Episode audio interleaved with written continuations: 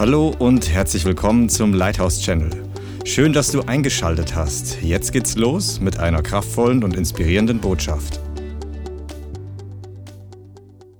Vater, ich bitte, dass das Wort erfüllst mit göttlicher Power, Kraft und Durchbruchssalbung, um deinen Willen hervorzubringen, die Frucht hervorzubringen, die du möchtest, dass wir bringen, dass deine Gemeinde hervorbringt und jeder Einzelne, der uns jetzt zuhört, online oder wo auch immer, mit Audio, mit Video. Und ich bitte dich, dass deine Kraft, deine Gegenwart fällt, die Offenbarung des Himmels durchbricht und die Herrlichkeit Gottes sich Bahn bricht. Nicht durch hier, sondern in ganz Deutschland, in unserem Herzen und in den Städten und Ländern, die du vorbereitet hast. Und wir bitte ich, dass dein Volk zugerüstet wird und dass uns die Augen aufgehen in Jesu Namen. Amen. Come on, Amen. Sag mal Amen. Du kannst gleich dich bereit machen. Wir werden heute eine erweckliche Botschaft hören. Äh, voll Feuer. Feuer ist der Standardzustand eines Christen. Alles andere ist anormal. Heiß und begeistert ist der Durchschnitt im Himmel. Und wenn es auf der Erde nicht so ist, dann muss sich was ändern. Und der Heilige Geist sendet Prediger, aber ich rede nicht von uns, aber generell über die Geschichte durch, um das Thermostat der Gemeinde höher zu drehen. Seid ihr Techniker, weißt du, was Thermostat ist? Thermostat ist ein Regler, der schaut, wie die Temperatur im Raum ist. Und wenn es zu kalt ist, dann öffnet das das Ventil, damit die Heizung angeht. Und der Heilige Geist möchte das Thermostat der Gemeinde einstellen auf hot, nicht auf kalt. Und ich bin begeistert, was der Heilige Geist in unserer Gemeinde tut. Übrigens auch bei vielen online. Wir haben Zeugnisse bekommen und wir sind einfach froh. Es ist im kleinen Maß anfangen. Es sind erst ein paar hundert Leute, die jede Woche zuschauen. Aber es werden mehr. Und erwarten noch viele, viele Leute. Einige von euch, ihr schaut so naiv, so kleingläubig manchmal bei den Predigten zu. Gott hat dich berufen, in andere Bundesländer irgendwann in Zukunft zu gehen und mit einem Team zusammen das Evangelium zu predigen, Gemeinden oder Gruppen zu erwecken. Und du denkst, ja, letztes Jahr war ich aber noch drogensüchtig. Spielt keine Rolle. Einige von euch haben Substanz in eurem Herzen. Das bläst den Teufel aus so manchen christlichen Gemeinden in die Ecke. Und ich sage, das wird noch, ich meine das total im Ernst. Ich, wir reden nicht nur von charismatischem Christentum hier oder sonst irgendwas, sondern ich bin begeistert, dass wir darauf hinarbeiten und wir erleben es, dass es eine Gemeinde der Transformation ist. Ich glaube das mit ganzem Herzen und es freut mich zu sehen, dass Menschen transformiert werden. Wir wollen nicht einfach nur Lobpreis machen, das Wort Gottes hören, begeistert über irgendwas sein, sondern wir wollen sehen, wie Menschenleben transformiert werden. Leben von Menschen. Nicht einfach nur der Verstand, nicht einfach nur Behavior Adjustment oder sagt man auf Deutsch Verhaltensregulierung. Äh, Herzenstransformation. Weißt du, Leute können alles Mögliche nach außen vormachen oder ehrlich sich bemühen, aber dein Herz kannst du nicht selber verändern. Du kannst dein Denken teilweise verändern. Du kannst dein Reden anpassen oder dir auf die Zunge beißen, wenn dir irgendwas raus. Aber dein Herz kannst du nicht verändern. Das kann nur Jesus und der macht's gerne. Und die Transformation ist das, wofür eine Gemeinde da sein sollte. Ich bin fest davon überzeugt. Eine Gemeinde sollte nicht in erster Linie bekannt sein, wie laut sie ist, wie leise sie ist. Und wir sind ja beides gerne, ja, auch wenn du noch, wenn du, wenn du gerne auf dem Boden liegst und leise bist in Anbetung, bist du genauso willkommen. Du musst nicht immer so sein wie der Tom oder ich. Du kannst auch so sein, wie du bist. Aber es gibt auch Momente, wo wir aus unserer Schale rausbrechen sollen, dem Herrn mal die Ehre geben. Absolut, das Zeugnis war total richtig. Aber ich sagte mal eins, Transformation ist doch immer die Veränderung, die wir selber nicht machen können. Wir sind doch Zeugen. Jesus sagt, geht hin in alle Welt und predigt das Evangelium und ihr werdet meine Zeugen sein. Die Zeugen bezeugen nicht nur, dass du Jesus gesehen hast, die Zeugen bezeugen, dass Jesus auferstanden ist. Warum? Weil er uns transformiert hat. Seid ihr da? Hinter den drei Reihen auch? Come on, sag mal Amen. Du bist transformiert durch den Heiligen Geist. Wenn das der Fall ist. Und wenn nicht, kann es heute der Fall sein. Und wir sind eine Gemeinde von Transformation. Jesaja 61, die klassische Bibelstelle wo geschrieben steht, was die Salbung, was Jesaja 61 ist die Kerndefinition des Christentums. Sagst du, das wusste ich gar nicht. Dann lese es mal kurz mit mir. wenn ich es auf die Schnelle hier finde, digital geht es schneller. Ähm, da steht der, die Salbung des Christus definiert. Und der Christus bedeutet der Gesalbte. Und auf Griechisch bedeutet Christus, oder auf, auf Hebräisch bedeutet Christus Messias. Und der Messias ist derjenige, der gesalbt war. Das ist das, die Bedeutung des Wortes Messias. Und die Definition sagt Gott in Jesaja 61, der Geist des Herrn ist auf mir. Das heißt, die Salbung Gottes ist auf mir. Das gilt für alle Christen, die mit dem Heiligen Geist erfüllt sind. Amen. Warum? Denn der Herr hat mich gesalbt zu was? Er hat mich gesandt, den Elenden, den Armen frohe Botschaft zu bringen. Das ist das Evangelium, gute Botschaft, zu verbinden, die die gebrochenen Herzen sind, Freilassung auszurufen den Gefangenen und Öffnung des Kerkers den Gebundenen. Das ist die Definition einer lebendigen Gemeinde. Die Gemeinden sollen nicht nur die Leute, wenn sie kommen, eine, eine angenehme Experience geben. Das ist schon nicht schlecht, wenn es denn aus dem Geist ist. Aber die Gemeinden sollen die Leute nicht nur auferbauen für die nächste Woche. Weil manche Leute sind so wie ein Luftballon. Die kommen am Sonntag und über die Woche geht die Luft aus, das schrinkt zusammen. Die geistliche Substanz schrinkt auf ein kleines. Und am Sonntag muss dann rein, wieder äh, Substanz rein. Und dann gehen sie durch die Woche. Und manche, die ein bisschen geistlich undicht sind, weil sie zu viele Löcher durch die Dinge der Welt haben, die machen dann so und dann sind sie irgendwo hingedüst und am Montag ist die Power weg. Und dann musst du als, äh, als Soldat, sage ich fast, als Pastor hingehen und äh, ihnen helfen unter der Woche. Was ja nicht schlecht ist, aber das sollte nicht öfter als zweimal passieren. Seid ihr da?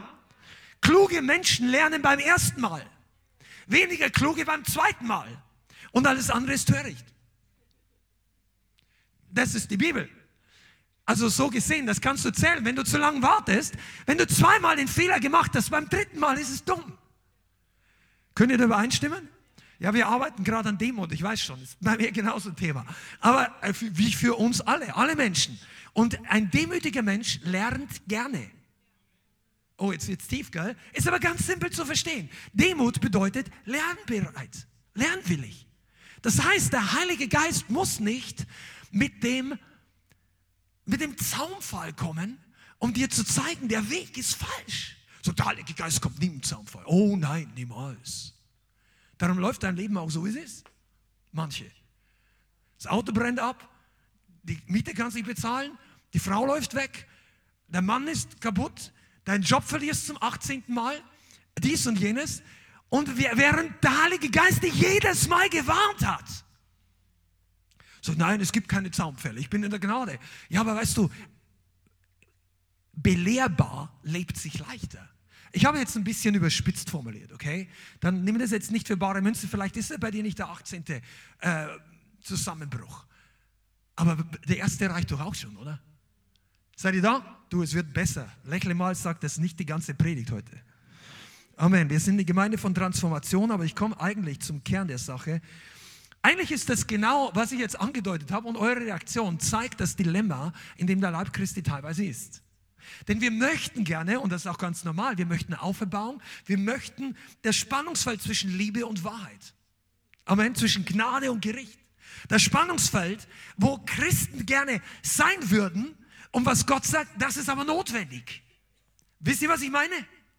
Der Grund, warum du eine Gemeinde leicht bauen kannst mit den A, B, C Dingen, dann hast du 300 Leute und du hast drei Jahre bei, bei 180 Leuten wenig Transformation, weil du kannst die mit menschlichen Mitteln ziehen. Du kannst die mit menschlichem Entertainment einladen. Dann ist die Gemeinde nicht mehr wie vor 60 und vor 30 Jahren. Dann haben wir die modernsten Sachen, die modernste Band, dieses und jenes. Wir sind cool, hip und so weiter und es läuft alles gut. Dann kommen die Leute. Dann sind die Mädels und die Jungs gut angezogen und gehen ins Gym und dann kommen die Leute. Dann wunderst du dich zwar, warum die wieder nach Hause gehen, wenn sie... Ja? Aber du kannst auf falsche Art und Weise die Gemeinde bauen. Aber Gott baut seine Gemeinde auf das Wort. Gott baut seine Gemeinde auf auf die Offenbarung des Vaters, des Sohnes und des Heiligen Geistes. Und das brauchen wir. Und näher an Jesus ranzukommen, ist die Berufung von jedem einzelnen Christen. Näher ranzugehen. Was bedeutet näher rangehen? Also, wenn du in Deutschland auf und ab gibst, ich weiß nicht, wie viele hunderte oder tausende wiedergeborene Gemeinden, die also durch die, eine Entscheidung im Erwachsenenalter Christen zum Herrn führen, hoffe ich, oder die sammeln sich zumindest dort. Sie sind nicht durch Kindertaufe, sondern durch freie Entscheidung Christen geworden. Es gibt ja einige Gemeinden. Aber in, nicht in jeder Gemeinde ist das volle Evangelium präsent, entdeckbar. Und deshalb hat auch nicht in jeder Gemeinde die gleiche Transformationskraft. Und deshalb kann, erscheint manchmal Jesus in bestimmten Gemeinden nur teilweise. Mit Erscheinen meine ich, tritt in Erscheinung. Nicht als Vision, sondern durch das Wort und wie er repräsentiert wird. Versteht ihr, was ich meine? Und wir tendieren, die Christen tendieren dazu, dass wir gerne das annehmen, was Gott über uns sagt und dass er uns annimmt. Und das ist die absolute Wahrheit. Das ist die Basic-Wahrheit eines geistlichen Babys. Du darfst wissen und du darfst lernen, dass Gott dich vollkommen annimmt als Mensch. Und wenn du von neuem geboren bist, dann nimmt er dich als Kind Gottes an. Er liebt dich, egal wie viel Mess, wie viele Probleme du jetzt gerade hast. Er liebt dich, er, er, er, er erfüllt dich, er will mit dir arbeiten, er will dich in seiner Gegenwart haben. Du darfst kommen. Und das ist das ganze Evangelium. Gott ist ein Gott, der uns Menschen an sich ranlässt, wenn wir durch den Namen Jesus kommen, nicht durch jede Religion. Und deshalb sagen manche auch, ja, ist Gott böse? Ist, ist, über, ist nicht der gleiche Gott. Gott ist der größte aller Götter, der einzige wahre Gott, Yahweh, Jehova, der Vater von Jesus Christus, sein Sohn und der Heilige Geist. Der hat eine Tür. Und wenn wir durch diese Tür kommen, das ist das Kreuz und das Blut Jesu, dann nimmt er uns an. Aber wir sind sehr häufig so, dass wir uns auf die Seiten verlassen, die uns angenehm sind. Und viele Gemeinden predigen in erster Linie das. Das brauchen wir auch. Wie werde ich gesegnet? Wie werde ich frei? Oder besser gesagt, wie werde ich, wie, wie, wie, wie, wie, wie bekomme ich meinen Geist der Ablehnung los? Oder, oder wir, viele sehnen sich nach Annahme und kommen in die Gemeinde und das ist gut. Aber Transformation passiert nicht immer nur durch das, was wir uns vorstellen, durch die Art der Liebe Gottes, die wir uns ausgedacht haben, durch seine Geduld, seine Zunehmung, seine Heilung, seine Sündenvergebung, Sündenvergebung definitiv ähm, und so weiter. Aber weißt du, wir brauchen mehr als nur das, was wir uns wünschen, dass Gott jetzt für uns tut.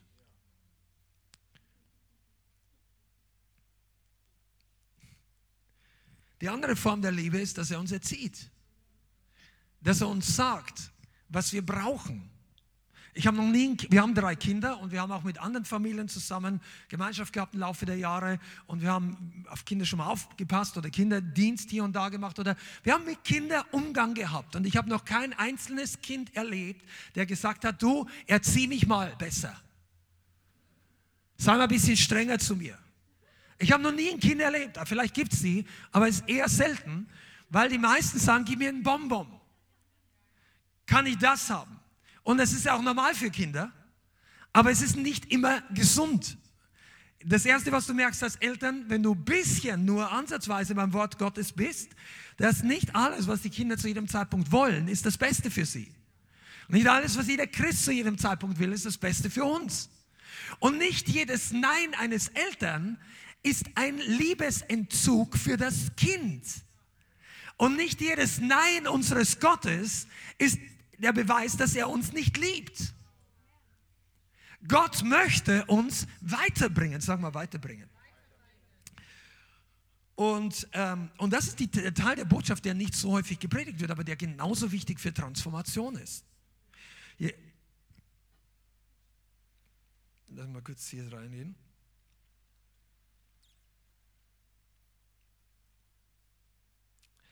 Da gibt es dieses alte Wort. Ich schlage mal auf in Jeremia 2, Vers 29. Könnt ihr einfach notieren, hör kurz zu. Jeremia 2, Vers 29. Da sagt der Prophet im Namen Gottes, warum rechtet ihr oder warum streitet ihr? Warum, warum fühlt ihr euch ungerecht behandelt? Ihr habt alle mit mir gebrochen, spricht der Herr. Vergeblich habe ich eure Söhne geschlagen. Sie haben keine Züchtigung angenommen. Euer Schwert hat eure Propheten gefressen wie ein reißender Löwe. Und hier taucht dieses Wort Züchtigung auf. Das taucht im Alten Testament öfter auf. Das ist heutzutage höchst verpönt in der modernen Gesellschaft. Und um der, um der Kommunikation willen möchte ich das heute einfach ersetzen oder benutzen als Züchtigung, Erziehung zusammen. Wir alle sind in der Erziehung Gottes. Bist du da? Wir sind in einer göttlichen Form von Erziehung. Aber Erziehung ist gleich Züchtigung, kann ich annehmen oder ablehnen, zumindest als erwachsener Mensch. Du bist frei. Du, Gott zwingt dich zu nichts in diesem Leben, zumindest in vielerlei Hinsicht hast du Freiheit, für dein ewiges Leben absolut freie Entscheidungen zu treffen. Aber die Erziehung Gottes ist ein ganz großer Ausdruck seiner Liebe. Ist dir das eigentlich klar? Vielleicht habe ich die Stelle noch, ich gehe ein bisschen hier. Ähm, on, wie finde ich es hier? Im Hebräerbrief steht geschrieben, wo ist ein Sohn, den der Herr liebt, den er nicht züchtigt oder erzieht? Das heißt, die Erziehung Gottes ist ein Liebesbeweis des Vaters. Wir aber brauchen das manchmal. Und Gemeinden sind deshalb manchmal so schwach, weil genau das nicht offen gepredigt wird. Ich weiß, dass viele von euch das hören und wissen, wir gehen aber heute noch weiter, ist nicht das einzige Thema. Aber weißt du warum? Gemeinde wird gebaut oder eine Gemeinde, die für Transformation steht, ist eine Gemeinde, in der Gott seine Kinder, sein Volk erziehen, leiten, reinigen und transformieren kann. Und das ist, was viele nicht verstehen.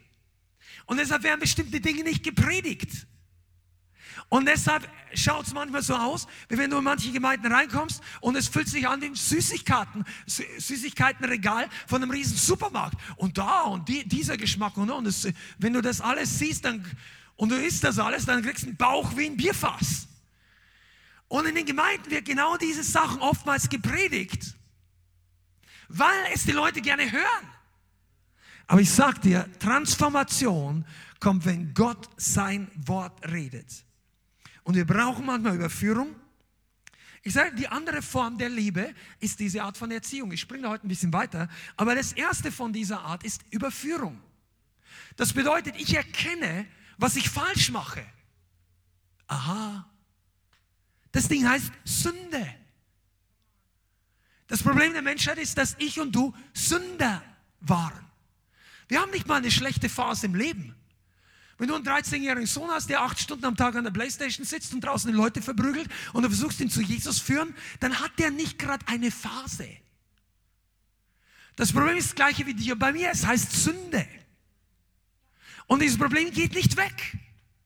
Da kannst du oben so viel draufgießen, wie du willst. So viel Geschenke, so viel Umarmungen, so viel was auch immer. Das Problem muss an der Wurzel gepackt werden. Und wenn es nicht in einer Gemeinde genannt wird, wo denn dann? Wo kommt die Transformation her? Das zweite ist, dass der Herr uns Grenzen schafft und sie kommuniziert. Ich, ich, das sind bloß ein paar Nebenpunkte, aber ich möchte, dass ihr das mitnehmt heute. Also Gott sagt nicht einfach, leb wie du willst, ich segne dich oder tu das nicht. Gott sagt, wenn du diese Dinge tust, dann, und das ist nicht gut, zum Beispiel, dann sagt er, das hat Konsequenzen für dein Leben. Und er kündigt das an. Er kündigt das im Alten und im Neuen Testament an. Wenn wir uns unsere Knien vor Götzen beugen, dann sammeln wir Fluch auf unser Leben. Wenn wir mit, mit, wenn wir mit falschen Mächten kommunizieren, wenn wir Okkultismus tun, wenn wir die Toten anbeten oder was weiß ich, was da ist, Maria, dies und jenes, wenn, wenn, wenn du, es gibt so viel Vermischung im okkulten Bereich. Es, du kannst auch Götzendienst machen aus deiner Arbeit, aus deiner Beziehung, aus deinem Hobby, aus allen möglichen Dingen. Wenn wir unsere Knie vor Götzen beugen, sagt Gott, die, die Folge davon ist, dass in deinem Leben Chaos ist, dass du die Beziehung zu Gott verlierst, dass der Feind Anrecht hat, dass in Gesundheit, im finanziellen Bereich, in vielen Bereichen der Segen fehlt. Und wenn wir dort nicht, und er kündigt das an, er sagt nicht das und das und das. Oh, du bist ein schlechter Mensch. Er sagt einfach, wenn du in diese Richtung gehst, dann stell dich darauf ein, dass du dort ankommst. Weißt du, und diese Art von Überführung finden ja die meisten Gemeinden gut. Grundsätzlich. Ich habe noch keinen Leiter erlebt, auch solche, die nicht groß darüber predigen, die sagen, die finden es schlecht, dass jemand überführt. Gut, es gibt, ich hab, es gibt Leute, die sagen, der Heilige Geist überführt nicht von Sünde. Das ist eine total falsche Gnadenpredigt. Gnadenverständnis. Es gibt Prediger, die sagen, die Gnade Gottes im Neuen Testament ist so, dass der Heilige Geist nie mehr von Sünde überführt. Und das ist nicht die Wahrheit der Bibel. Der Heilige Geist überführt uns, weil wir sind manchmal falsch dran. Und es ist gut, dass er uns zeigt, dass wir falsch dran sind. Aber weißt du, die meisten haben kein Problem damit. Sagen, ach, du, du wachst auf zu Hause und der Heilige Geist sagt dir, boah, das war total falsch, gehst in die Gemeinde und zum Seelsorger und sagst, ich muss umkehren, ich muss Buße tun. Selbst ein Prediger oder ein Seelsorger, der sehr non-konfrontativ ist, der wird sich darüber freuen. Genauso wie jedes Elternteil sich freut, wenn die Tochter oder der Sohn ein kleiner Sohn kommt irgendwann mal zur Mama und sagt, ja, ich muss mich bei dir entschuldigen, ich habe mein Zimmer acht Wochen nicht aufgeräumt, das sieht aus wie ein Saustall, ich möchte aber jetzt an, dann freut sich jedes Elternteil. Das ist ja normal. Das Problem ist nur, dass das selten vorkommt. Automatisch. Versteht ihr, was ich meine? Die Erziehung Gottes bedeutet nicht nur, dass er uns überführt und dass er uns Grenzen setzt, sondern vor allem, dass es Konsequenzen hat, wenn wir diese Grenzen übertreten. Und hier ist ein Punkt, wo die meisten von uns nicht richtig, wo wir einige im Leib Christi verlieren. Mit, mit, mit der Sage, da bin ich mit dabei. Weißt du warum? Weil sie sich freuen, wenn Leute Buße tun. Oder Gemeinden freuen sich, wenn Erweckung ausbricht. Oder Pastoren sagen, ha, der ist on fire. Sehr schön, komm rein.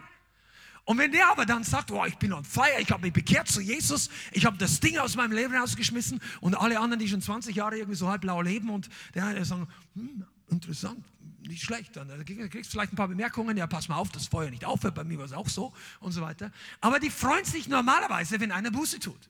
Wann die Freude nicht ganz so groß ist, wenn der dann kommt und von vorne Zeugnis gibt und sagt, oh, und dann habe ich mein Zeug rausgeschmissen und dies und ihr solltet alle das Gleiche machen. Schmeiß das Zeug raus, hör auf, hör auf mit dem dies oder jenem und dann denkst du, hm, weißt du, was der Unterschied ist? Dass plötzlich jemanden sagt, du solltest das nicht tun und es hat Konsequenzen. Und hier zeigt sich auch eine gute Erziehung von einer schlechten Erziehung. Ansagen kann jeder. Aber was ändert sich, wenn die Person es trotzdem nicht macht? Gott zieht Konsequenzen. Und eine Gemeinde, die on fire bleiben möchte, und eine Gemeinde, die Transformationskraft haben soll, ist eine Gemeinde, die nicht einfach toleriert alles, was passiert. Bist du noch da? Das ist sehr, sehr wichtig. Weil, weil Toleranz in diesem Sinne ist keine Gabe Gottes. Und das möchte ich mit uns ein bisschen anschauen. Und das wird eine Schulung für dich, und für einige von euch echt eine Offenbarung. Wir gehen am Ende noch in eine andere Richtung. Aber viele Christen sehen Jesus in erster Linie als denjenigen, der die Leute annimmt, umarmt und zu sich kommen lässt. Und das ist die Wahrheit. Und ich möchte mit euch ein paar Beispiele schauen, wo er das getan hat und was er sonst noch getan hat. Amen. Wollt ihr den Real Jesus kennenlernen? Sind wir eine Gemeinde von Real Jesus Leuten? Halleluja. Also, ich gebe ein paar Beispiele, wo er Menschen einfach angenommen hat, egal wie sie drauf waren. Zachäus der Zöllner, ihr braucht euch die Bibelstellen gar nicht notieren. Ich nenne es euch. Zachäus war jemand, der war ein Betrüger, ein Dieb, ein Verräter am, am, jüdischen Volk, hat kooperiert mit den, mit den Römern und er war verhasst von den Leuten. Und er hat sich Geld von den privaten Leuten, also der hat, der war ein Übeltäter. Aber Jesus sagt, heute muss ich in deinem Haus zu Gast sein. Und er freut sich. Und er ist begeistert. Und er ist vom Heiligen Geist vorbereitet. Jesus ging nicht zu jedem Zöllner ins Haus, aber er war vorbereitet. Und als er zu Hause angekommen ist, Zachäus so überführt von der Gegenwart Gottes, also von, von Jesus persönlich, der sagt, ich muss heute meine Schulden zurückzahlen. Ich zahle jedem zurück. Ich habe es geklaut. Ich gebe den Leuten wieder. Und er wurde gerettet.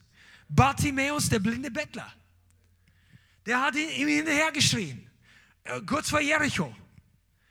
Und Sohn Davids, erbarme dich meiner. Und alle, damals ein paar von den Jüngern waren ein bisschen religiös drauf. So, psch, psch, psch, leise, leise, leise. Und Bartimäus schreit noch lauter. Was kann er auch verlieren? Er war eh ausgestoßen von der Gesellschaft, kein Job, kein Augenlicht, konnte nicht arbeiten, war eh immer da. Und dann schreit er und Jesus geht hin. Und er sagt, was willst du, dass ich dir tue? Und er heilt ihn. Da hat Jesus nicht gefragt, wie ist dein Leben, wo ist deine Adresse, hast du Sünden in deinem Leben? Boom, Heilung. Der hat alle Kinder, die zu ihm kamen, angenommen. Die Jünger wollten sie wegschicken manchmal. Und das war eine kulturelle Sache, weil die gedacht haben, das ist jetzt nicht so, dass die, dass die Kinder jetzt gerade das Gebet gestört haben, das war ein bisschen was anderes. Aber die haben einfach gesagt, na Kinder, nicht so nah, das ist ein heiliger Mann, das ist ein Rabbi. Und Jesus hat, lass die Kinder zu mir kommen. Amen. Die Sünder im Hause von Simon. Der Simon der Pharisäer, nicht Simon Petrus. Das war die, die zu seinen Füßen niedergekniet ist und hat geweint und hat mit Tränen auf die Füße Jesu äh, sorry, tropfen lassen und dann hat sie abgewischt mit ihren Haaren.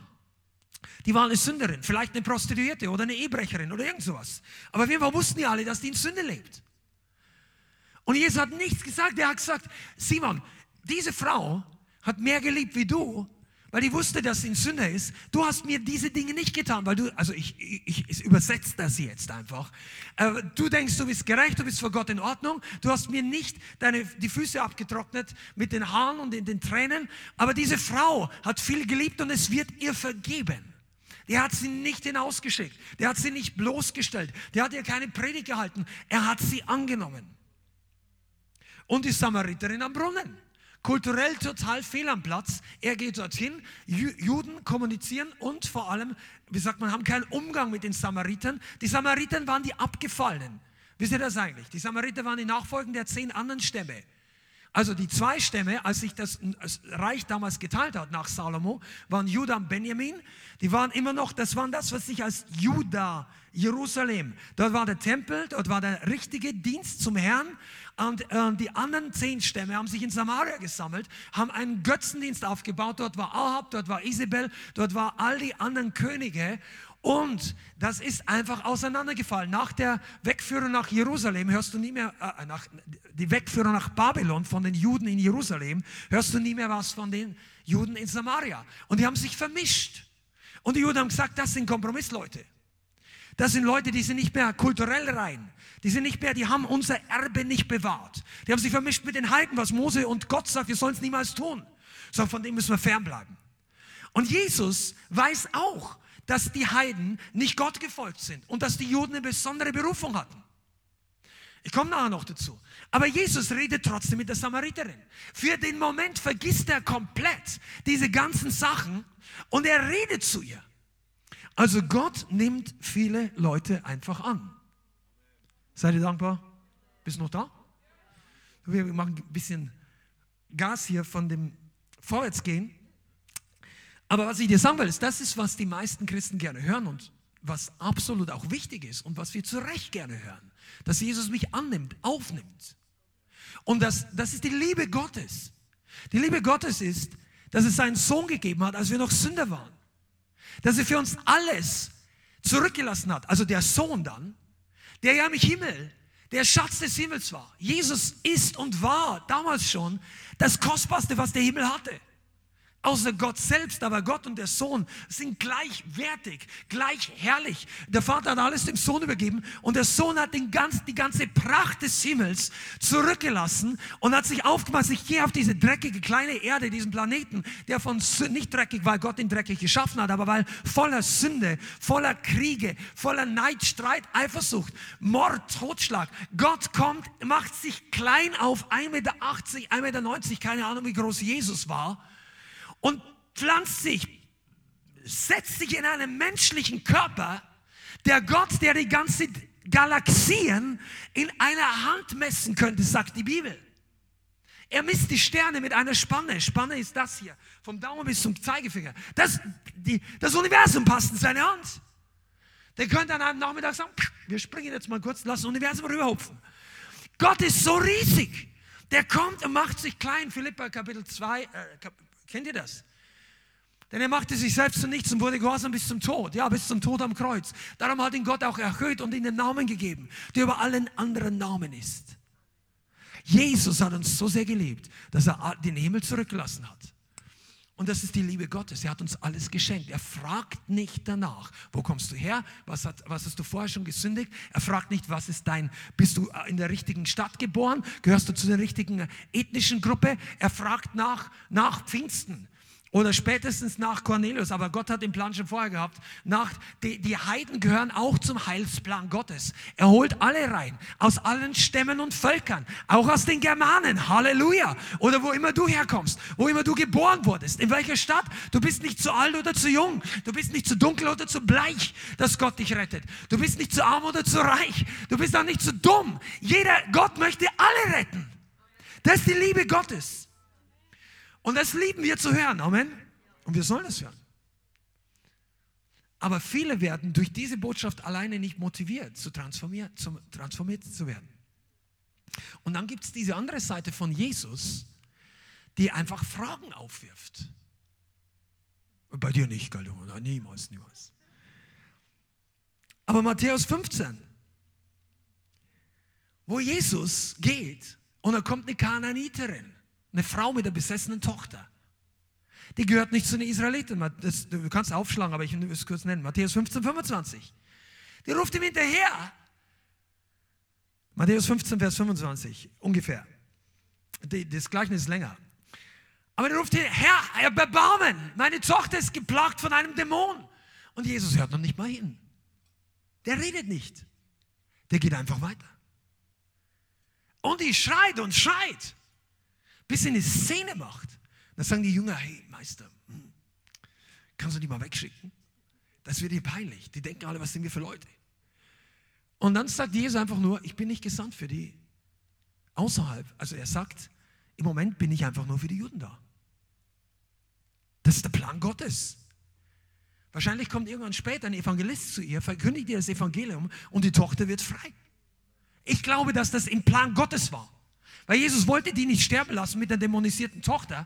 Aber er sagt im Moment, also das ist, wenn du die Bibel verstehst, ist das, was die Wahrheit ist. Aber das konnte damals keiner sehen. Das hat er auch nicht erklärt. Du später, kein Problem, ihr werdet hierher kommen. Weißt du, eines Tages schicke ich euch alle zu den Heiden. Und ihr könnt die Dämonen austreiben, aber jetzt ist nicht dran. Der hat das nicht gesagt. Hast du mal überlegt, warum Jesus manchmal manche Dinge nicht sagt? Leute denken, Jesus ist ein Rassist. Also die Leute gibt es heutzutage, die glauben, Jesus ist ein Rassist, weil er die Frau nicht geheilt hat. Und er sagt, es ist nicht in Ordnung, das Brot wegzunehmen, den Hunden zu geben. Klingt das nach Liebe? Oh, für, jetzt, jetzt habt ihr euer religiöses Gesicht auf, ja? So, ah, ja, ja, das ist die Bibel, ja. Nein, aber ehrlich gesagt, wenn du dich noch nicht bekehrt hättest, es klingt nicht nach voller Annahme. Also ich betone, es klingt nicht danach. Aber Gott ist trotzdem voller Annahme. Aber das Wunder passiert ja nachher noch. Ich erzähle es euch nur kurz, damit du, wenn du die Bibel nicht so gut kennst, nicht denkst, das ist eine weirde Story hier. Diese Frau lässt nicht nach. Und von der Frau kann man einiges lernen. Auch wenn du zum Volk Gottes gehörst. Diese Frau sagt, okay, der hat gerade gesagt, ich bin ein Hund. Und die Frau sagt, okay, aber meine Tochter ist immer noch krank. Und der, der Mann kann sie heilen. Wenn der, das war nicht nett, was er gesagt hat, aber meine Tochter ist immer noch krank. Und weißt du, was sie da macht? Sie demütigt sich. Und sie sagt, okay, ihr seid Juden. Und offensichtlich ist Gott mit euch, weil durch dich gehen die Dämonen. Anscheinend haben wir weniger Ahnung von unserem Religionsdienst, Unsere Götter können uns nicht helfen. Irgendwie haben die Juden was Besonderes und ich bin kein Jude. Das ist eine tragische Sache, hat sie sich vielleicht gedacht. Aber wenn der Mann sagt, dass es nicht gut ist, sagen, hör mal zu, fallen nicht ab und zu Krümel. Die, die, Frau hat, die Frau hat verhandelt. Die Frau hat geistgeführt mit Jesus argumentiert, ob nicht ein kleiner Rest übrig bleibt. Selbst für einen Hund. Und Jesus war so berührt. Und der Vater auch, weil Jesus tut nichts, ohne dass es den Vater tun sieht, sagt er selber. Sagt er, das diese Frau dazu bringt, diese Frau bringt Gott dazu, eine Ausnahme in seinem Plan zu machen. Kannst du dir das vorstellen? Und das finde ich gewaltig. Aber die, dann finden wir alle wieder großartig, was passiert ist. Aber wenn dann Jesus kommt und sagt, heute tue ich nichts an dir, hm, die Frau, 10.000 andere werden weggegangen und sagen, der ist ein Rassist, der ist ein, pah, wer glaubt denn eigentlich, wer er ist? Bin extra hergekommen, die Juden taugen sowieso nichts und so weiter und so weiter. Also das, aber die Frau hat nicht Anstoß genommen. Aber es gibt viele andere Stellen. Lukas 14, wo der gleiche Jesus, der sagt, kommt alle her zu mir, die mühselig und beladen seid. Das sagt in Lukas 11, glaube ich, Vers 28. Kommt alle her. Sagt der gleiche Gott, wer mir nah, und dann kommst du zu ihm. Dann kommst du und sagst, hier bin ich. Dann sagt der gleiche Jesus zu dir, wer nicht Vater oder Mutter hast, der kann nicht mein Jünger sein. Oh, das hast du mir auch vorher nicht erzählt. Die Botschaft habe ich noch nicht gehört. Das ist der gleiche Jesus. Der gleiche Jesus. Der sagt, alle her zu mir, wenn ihr, und er heilt die Bum, Bum, Bum. Und dann sage ich, du bist super, wir bleiben alle bei dir. Sagt er, wenn du deinen Vater und deine Mutter nicht hast, und dann sagt, und du, du kannst eigentlich schon einsetzen, wie die neumodischen 21. Jahrhundert Christen oder ich nenne es jetzt mal allgemein Gläubige formulieren, boah, der hat was gegen Familien, dieser, dieser, das ist ein Sektenführer und so weiter. Wenn du einfach im Modernen die, die, die, die Blanks einfüllst, die, die Lücken füllst mit dem, was die Leute denken, das ist, was die Leute sagen. Nein, für euch nicht, gell? Seid ihr da? Amen. Dann der Nächste kommt und sagt, ich will dir folgen, wo immer du hingehst. Und ihr sagt, ich gehe nirgends hin, ich habe noch nicht mein Haus. Also sagt, die Füchse haben Höhler und die Vogelnester, aber wir, wir nicht. Es ist der gleiche Jesus, der die Annahme in Person ist, scheint so, als ob er die Leute beinahe wegschickt. Warum macht er das? Gut, dass du fragst. Das ist das Thema der Predigt heute. Weißt du, wenn du das rausfindest, dann wirst du merken, was eine Gemeinde mit Transformation ausmacht. Transformation wird man nicht auf deiner Ferien-Highlight-Stimmung. Transformiert wird man durch das Wort Gottes. Und dann sagt er noch ein paar andere Sachen. Spätestens dann schalten sehr viele Leute ab im Matthäus 23. Das ganze Kapitel raucht von und hinterher rauchende Kolz. Ja? Also das ist das ganze Kapitel, wo er über die Pharisäer redet. Ja, weh, ihr Schlangenbrut, Otterngezücht, ihr übertünchten Gräber. Ihr nach außen schaut ihr gut aus, nach innen stinkt's bei euch. Ihr zählt den Kümmel, ihr zahlt die Kle ihr zählt den Zehnten des Kümmels, aber die, die großen Dinge des Gesetzes, Barmherzigkeit, Gerechtigkeit und das Recht habt ihr beiseite gelassen. Und Jesus schenkt es ihnen voll ein. Das war übrigens in den letzten paar Wochen vor, vor seiner Kreuzigung. Der hat es geraucht und seine Jungen gedacht, boah, vielleicht hat der eine oder andere ein bisschen fleischlich gedacht, so, heute ist er nicht gut drauf und so weiter. Aber er war gut drauf. Jesus hat die Dämonen konfrontiert. Seid ihr da? Komm on, das, das die, davon reden wir heute. Jesus hat den Teufel konfrontiert. Der nice Jesus ist gut, wenn du in deinem Herzen verletzt bist und wenn du Annahme brauchst und du Heilung brauchst. Aber wenn du im Gefängnis bist, dann brauchst du kein Pflaster. Du brauchst einen Schlüssel. Du brauchst jemanden mit einer Brechstange. Du brauchst jemanden, der die Tür aufkickt und sagt, lass die Gefangenen ziehen. Lass mein Volk ziehen. So spricht der Herr zum Pharao. Und der Pharao ist nur ein Bild für den Teufel. Jesus kommt in dein Leben und sagt zum Teufel, lass mein Volk ziehen. Und wenn du dann sagst, Puh, die Stimme ist mir zu laut, dann sagt der Heilige Geist, du dann, hör weiter Gefängnisradio.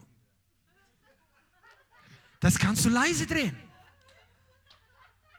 Die Stimme des Löwe von Juda durchdringt das ganze Gefängnis. Lies mal Apostelgeschichte 16. Wenn der Herr seinen Mund öffnet und wenn der Herr, wenn der Herr, der Herr mag Beat, der Herr mag Musik. Paulus und Silas, die haben ein bisschen Musik, die haben gesungen, mitten im Gefängnis. Und irgendwann fängt dann oben der Erzengel Michael und Gabriel, ist ein bisschen Witz, aber vielleicht war es so, fangen an zum Fuß zu tippen, sagen, oh, die Jungs haben Beat. Und dann sagt Gott auch mal so mit seinem kleinen Finger einmal so beim Thron Gottes, und plötzlich mal, was ist der, der Himmel ist sein Thron und Erde ist sein Fußschemmel. Und dann plötzlich wackelt das ganze Gefängnis, bumm, und alles springt auf. Weißt du, deshalb machen wir Lobpreis. Irgendwann rütteln deine Gefängnis-Shackles auch von deinen Feet. Oder von deinen. Einige von euch, ihr versteht nicht, warum wir hier so wie, wie Alarm machen, wie, wie Jonas manchmal sagt. Warum wir hier im Geist etwas in Bewegung setzen, because your praise is your weapon. Das Feuer Gottes brennt diese Dinger weg. Und einige von euch könnten jetzt besser Amen sagen. Das kommt noch richtig gut heute. Aber dieser Jesus ist nun mal eine polarisierende Persönlichkeit. Dann denkst du, jetzt habe ich verstanden, dass er mich liebt. Und dann plötzlich wandelst du nach ein paar Monaten durch die Apostelgeschichte. Also du weißt ja nicht, dass es Apostelgeschichte ist, für dich ist es Jerusalem. Für dich waren es gerade hier, hier sind die Apostel und hier haben sich gerade 3000 Leute bekehrt und dann gehen die alle in den Tempel und dann gibt es die Hausgemeinden und du bist einfach so halb in Heaven. Und du freust dich so, dass Yahweh so gut ist und Jesus, ich, ich habe es nicht verstanden, als er auf Erden war, aber Gott sei Dank, ich konnte mich bekehren nach der Kreuzigung. Und jetzt sind wir gerade, und dann denkst du, super, Jesus, Halleluja. Und plötzlich hörst du von zwei, einem Ehepaar, in der Gemeinde. Die hast du gar nicht so gut gekannt, aber die waren unter den Top-Spendern. Die waren reiche Leute. Und dann hast du, plötzlich gab es Todesfälle. Ananias und Sapphira. Das kannst du lesen, Kapitel 5. Und dann kommen die an und die sind nicht ganz ehrlich mit dem, was sie auf den Opferumschlag schreiben. Also vielleicht das schon. Aber die haben den, Le überleg mal davon, wir reden hier nicht davon, dass die der Gemeinde 20.000 Euro geklaut haben. Die haben überhaupt nichts der Gemeinde geklaut. Die haben Gott belogen. Wenn du nicht genau weißt, was das bedeutet, lese mal Apostelgeschichte 5, weil aus Zeitgründen gehen wir da nicht komplett durch. Aber diese zwei Leute haben einen Feld, einen Acker verkauft, sagen wir mal, für 50.000 Euro. Und da haben sie sich 15.000 Euro reingetan in, unter ihre Kopfkissen. Damals waren sie alles Silbermünzen, Talente, Gold, dies, vergiss mal die Euro. Und dann haben sie, aber damit du weißt, wovon wir reden, haben sie 35.000 Euro gebracht in die Gemeinde. Das hätten die gar nicht tun müssen.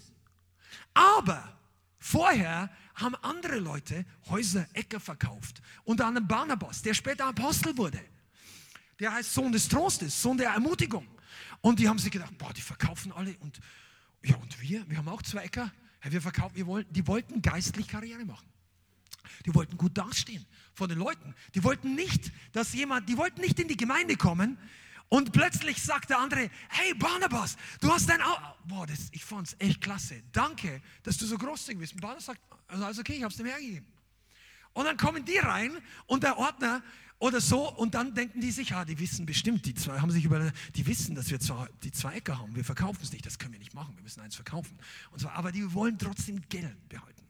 Und dann haben sie einfach nur bestimmtes Geld zurückgehalten und haben den Leitern gesagt, du das alles. Weil damals war es anscheinend nicht üblich, dass du was behältst. Die haben dann alles gegeben.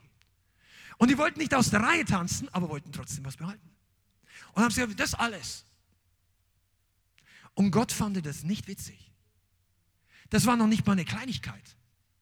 Da kam, und plötzlich, und Petrus, prophetisch wie er war, obwohl wir eigentlich sonst nicht viel lesen, dass er, also dass er prophezeit hätte, aber hier fragte den Mann nochmal, sag mal, ist das, ist das alles? Warum fragt, ich bin überzeugt, dass er nicht jeden gefragt hat, ob das alles ist. Aber er gibt ihm nochmal eine Chance. Der hätte sagen können, du, oh, eigentlich nicht. Sag, okay, aber warum sagst du dann das alles? Heuchelei.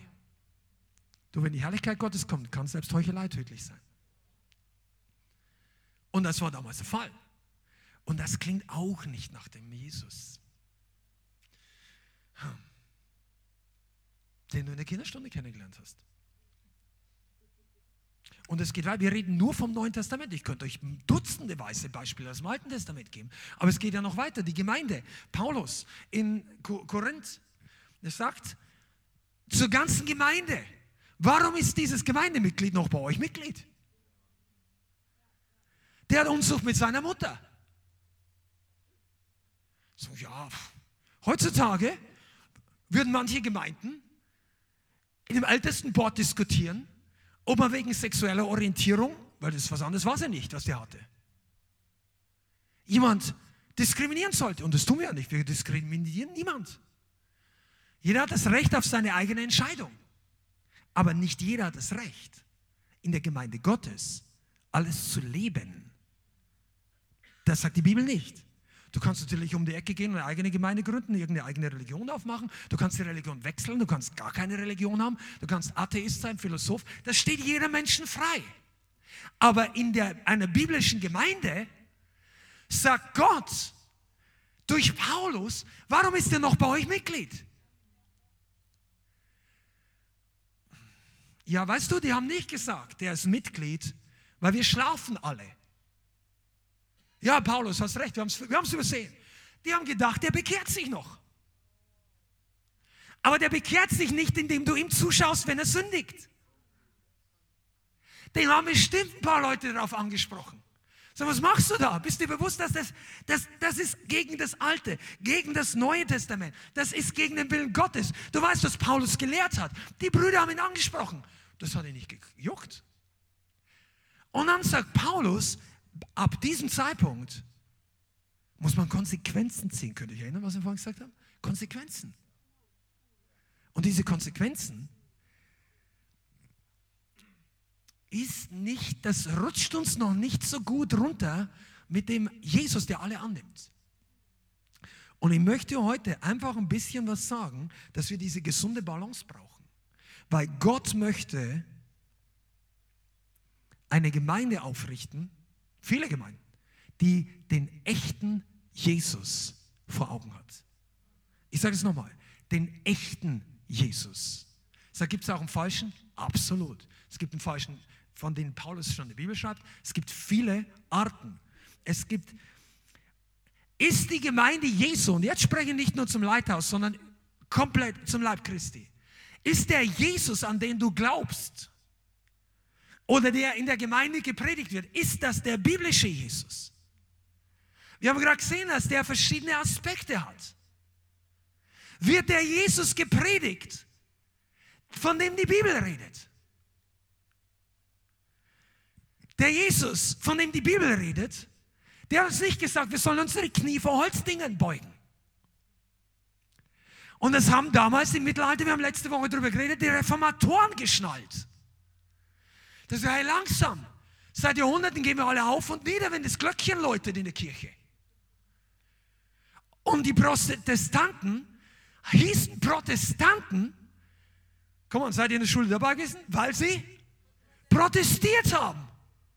Die haben nicht gesagt, oh, wir brauchen, da hat nicht der eine, der Luther zum letzten Mal irgendeinen Brief geschrieben und sagt, du, wir brauchen einen neuen Namen für diese Bewegung. Wie sollen wir es nennen? Sollen wir, sollen wir die Annehmer, die Linken, die Rechten, die oben, die wir Protestanten, das klingt gut. Nein, die haben sich überhaupt nicht genannt. Oder ich weiß nicht, mir ist nichts bekannt, aber die haben einfach gesagt, wir protestieren gegen diese Sache. Und weißt du was? Dann haben im Himmel die Glocken geläutet, nicht in der Kirche. Also hier wacht jemand auf, schmeißt die Götzen raus.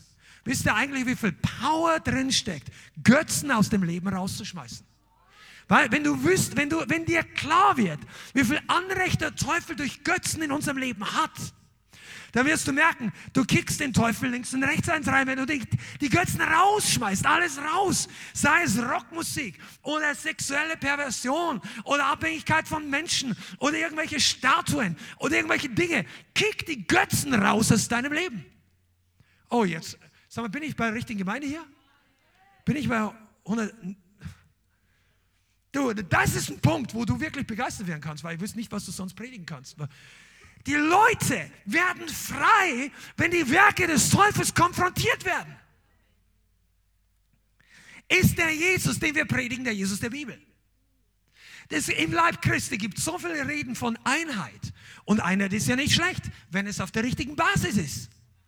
Aber es gibt nur einen Jesus. Das siehst du, du sagst es doch. Nur ein Jesus. Wir glauben alle, ja, nur weil ich einen Aufkleber auf einen Fiat 500 mache, mit einem gelben springenden Pferd, wo Ferrari drunter steht, wird das noch kein Ferrari. Dein BMW bleibt ein BMW. Schandau. Du, das, ja, ich weiß, dass einige von euch lieben BMW.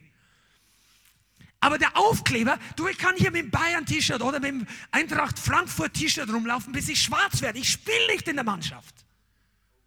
Wer entscheidet denn, wer in der Mannschaft spielt? Der Trainer. Nicht das Fan. Und wir haben zu viele Fanclubs im Leib Christi. I'm a Jesus-Fan. Ich gehöre zum Team. Ja, hast du mal den Trainer gefragt? Bist du aufgestellt in der Mannschaft? Oder hast dir einfach nur das Ding gekauft? Ja, tragst du meine Lohnsteuerkarte ein? Nein, ich muss von neuem geboren sein. Jesus entscheidet, wer zu den Seinen gehört. Deshalb gibt es doch am letzten Tag so ein rudes Aufwachen für manche Leute, wo er sagt, Freund, ich kenne dich nicht. Wer bist du? Du, der redet das zu Christen. Zu Leuten, die sich Christen nennen.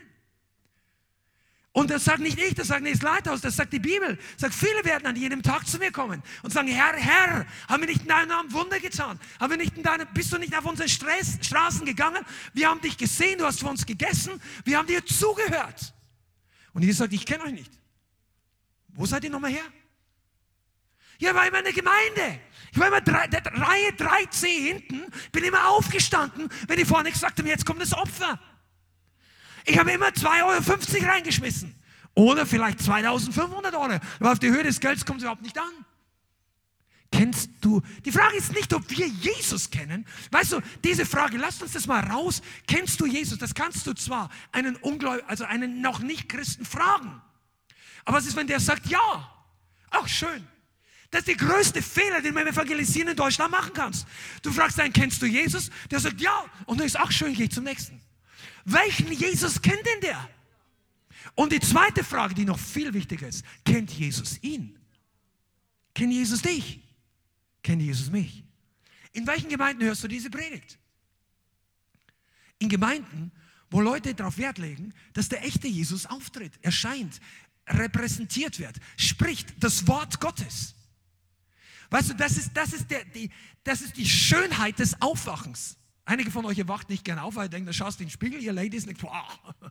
Vielleicht denkst du auch nicht so. Entschuldige, vielleicht rede ich von der Vergangenheit, ihr denkt alles super, ich sehe gewaltig aus. Kurz nach dem Aufstehen, stimmt das? Ja, genau. Ich, ich, hab, ich bin jetzt irgendwie ins alte Leben zurückgerutscht hier, vergebt mir, Ladies. Aber wie auch immer, wie du dich fühlst, wenn du aufwachst, die Schönheit des geistlichen Aufwachens ist, dass du merkst, du bist jetzt wach. Und wenn dir einer die Wahrheit sagt, dann solltest du sagen, danke. Wow. Also, ja, das ist nicht die Liebe. Wie viele Leute kritisieren andere Leute, dass sie nicht in der Liebe sind?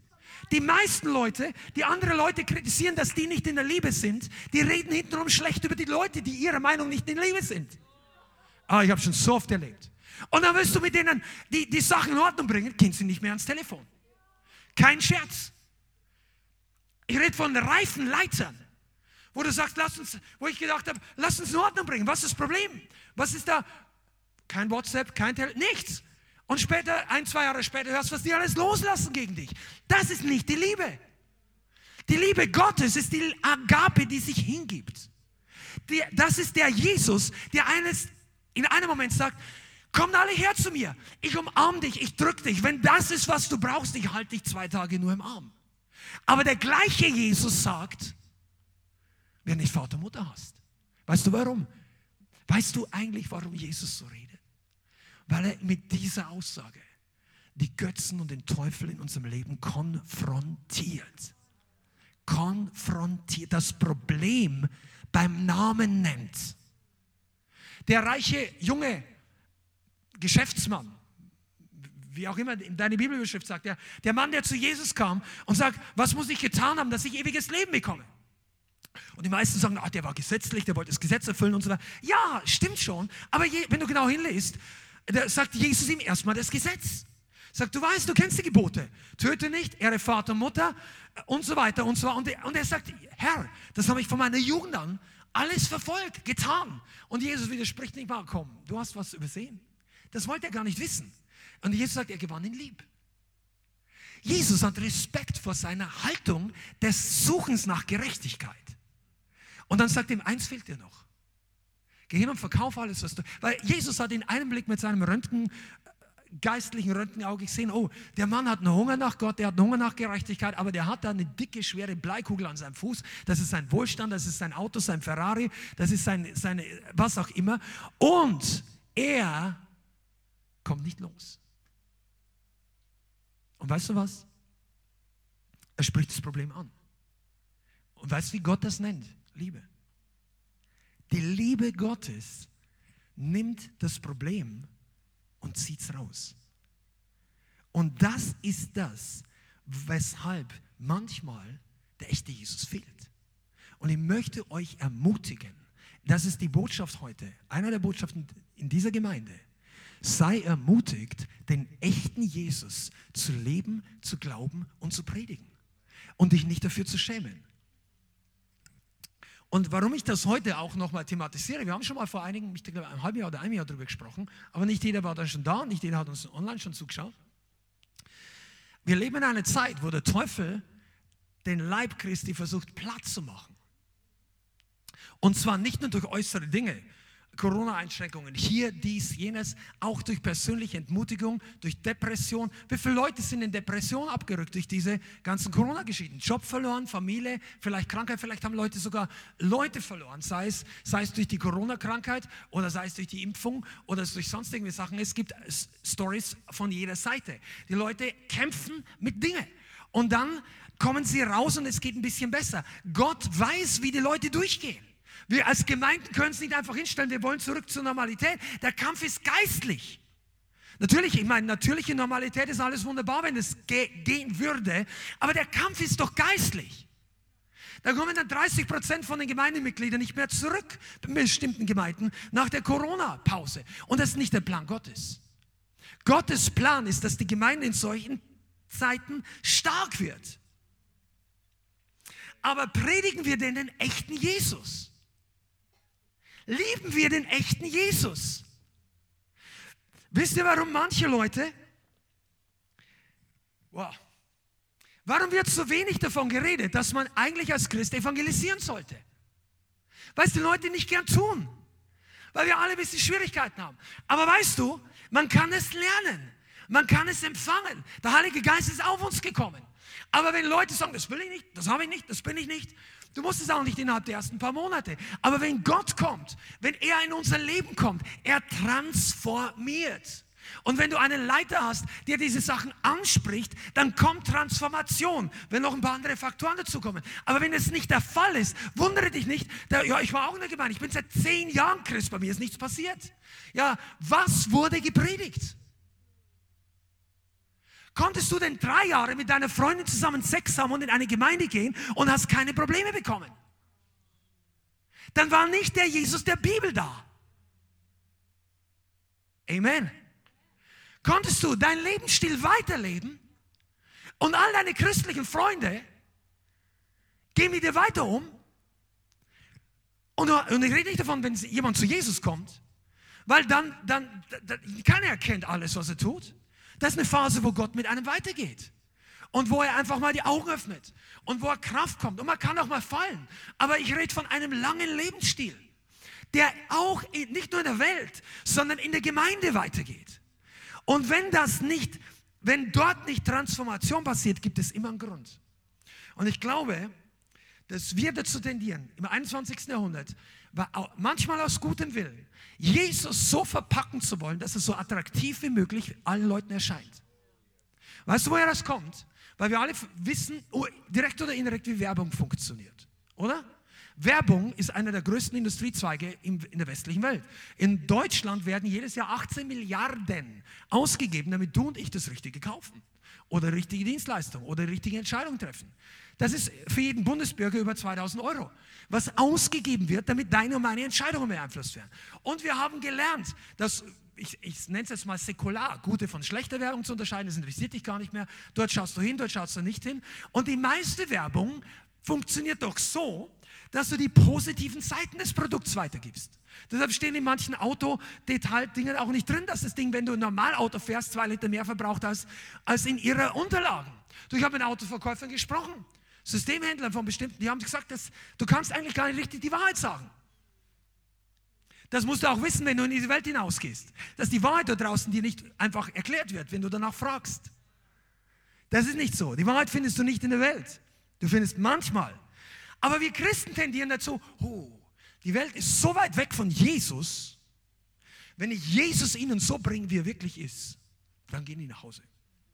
Also nehmen wir ein paar Sachen weg. Und es spricht nichts dagegen, im ersten Evangelisations- oder Gespräch über den Glauben, du musst nicht gleich immer alle, jedes, jedes Detail von Schwarzbrotverse, die du in der Bibel findest, dem Person aufs Brot, das, das musst du nicht machen. Aber lass die Leute nicht im Glauben, oder besser anders gesagt, bring ihnen nicht ein falsches Bild von Jesus, wie er gar nicht ist. Jesus nimmt die Sünde auf. Die sind in, der, in jeder biblischen Gemeinde, in jeder, sollten die total willkommen sein, egal wie dreckig die sind. Aber weißt du was? Die Sünde auf Dauer ist in der Gemeinde nicht willkommen. Der Sünder absolut. Ja, wie geht das? Ja, weil Sünde und Sünder nicht gleich ist. Die Menschen haben nicht eine Identität als Sünder, sondern sie tun das.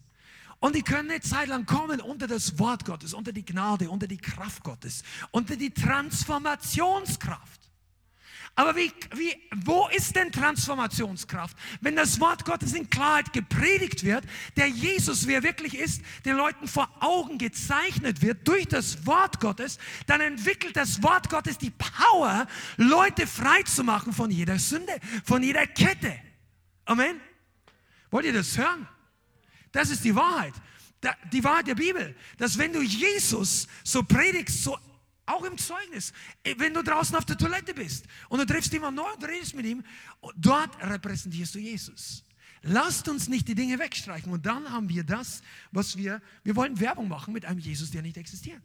Und dann hast du Gemeinden, wo das versteckt wird. Ja, das erzählen wir dann später in der Nachfolge. Die Nachfolge, wann haben die Leute, ja, die, die haben eine Nachfolge kein Interesse, dann bleiben die immer da sitzen und die hören immer fünf Jahre lang die gleiche Art von Predigt. Der liebt dich, der rettet dich, was alles richtig ist, aber trotzdem merkst du, da passiert nicht viel. Und das ist kein Haus von Transformation. Ein Haus von Transformation ist, wo du weißt, du bist willkommen, keiner kickt dich raus. Aber es gibt jemanden, der konfrontiert den Teufel in meinem Leben. Und das solltest du lernen. Wisst ihr was? Der, der, das Trauerspiel im Leib Christi ist, dass der Feind nicht konfrontiert wird. Weißt du, warum Kinder, äh, ich springe jetzt ein anderes Beispiel, warum viele Kinder nicht gut erzogen sind? Weil die Probleme nicht konfrontiert sind. Da, natürlich gibt es andere Sachen auch noch, wenn zu wenig Liebe da ist, wenn Missbrauch da ist, wenn überhaupt keine Zuwendung, wenn Familie dysfunctional ist, keine Frage. Aber du, find, du findest im modernen christlichen Kreis, ich möchte fast sagen Club dieser vielen Hunderttausende von Christen, viele Eltern, die möchten das Beste für ihr Kind, aber sie konfrontieren nicht das Problem. Und wenn es nicht konfrontiert wird, dann sagt der Teufel, hier, hier gefällt es mir. Der Feind ist, der findet es super in manchen Gemeinden. Du meinst, ich mache Witze oder? Nein! Es gibt so viele Menschen, die Belastungen haben. Und einige von euch wissen, wovon ich rede, oder? Sag, bist du schon mal freigesetzt worden von dämonischen Belastungen? Ja, es waren mehr hier. Der, der, Feind schickt solche Christen garantiert in Gemeinden, wo niemals davon geredet wird, dass Befreiungsdienst notwendig ist, wo Sünde nicht konfrontiert wird, wo Autorität nicht ausgeübt wird, wo Zeichen und Wunder nicht passieren, wo ein Jesus gepredigt wird, der aussieht wie ein Schweizer Käse. Das ist dran, das ist nicht dran, das andere kannst du suchen. Darüber reden wir später, da reden wir in der Seelsorge. Na, Jesus, es gab keinen Seelsorgeraum bei Jesus im Neuen Testament. Das war alles öffentlich. Der hat öffentlich die Dämonen ausgetrieben, der hat öffentlich zu gesagt, du bist Sünder. Oder komm zu mir. Und dann die Pharisäer haben ja gesagt, ja genau, der ist Sünder. Jesus hat ihn geheilt, freigesetzt und dann haben sie sich gestört, dass der heilige Rabbi, der mehr Autorität hatte als sie selber, mit den Sündern zusammensitzt. Religion ist garantiert nicht die Lösung. Jemand hat vor kurzem mal gesagt, we edited the church to make it comp comp compatible to our demons.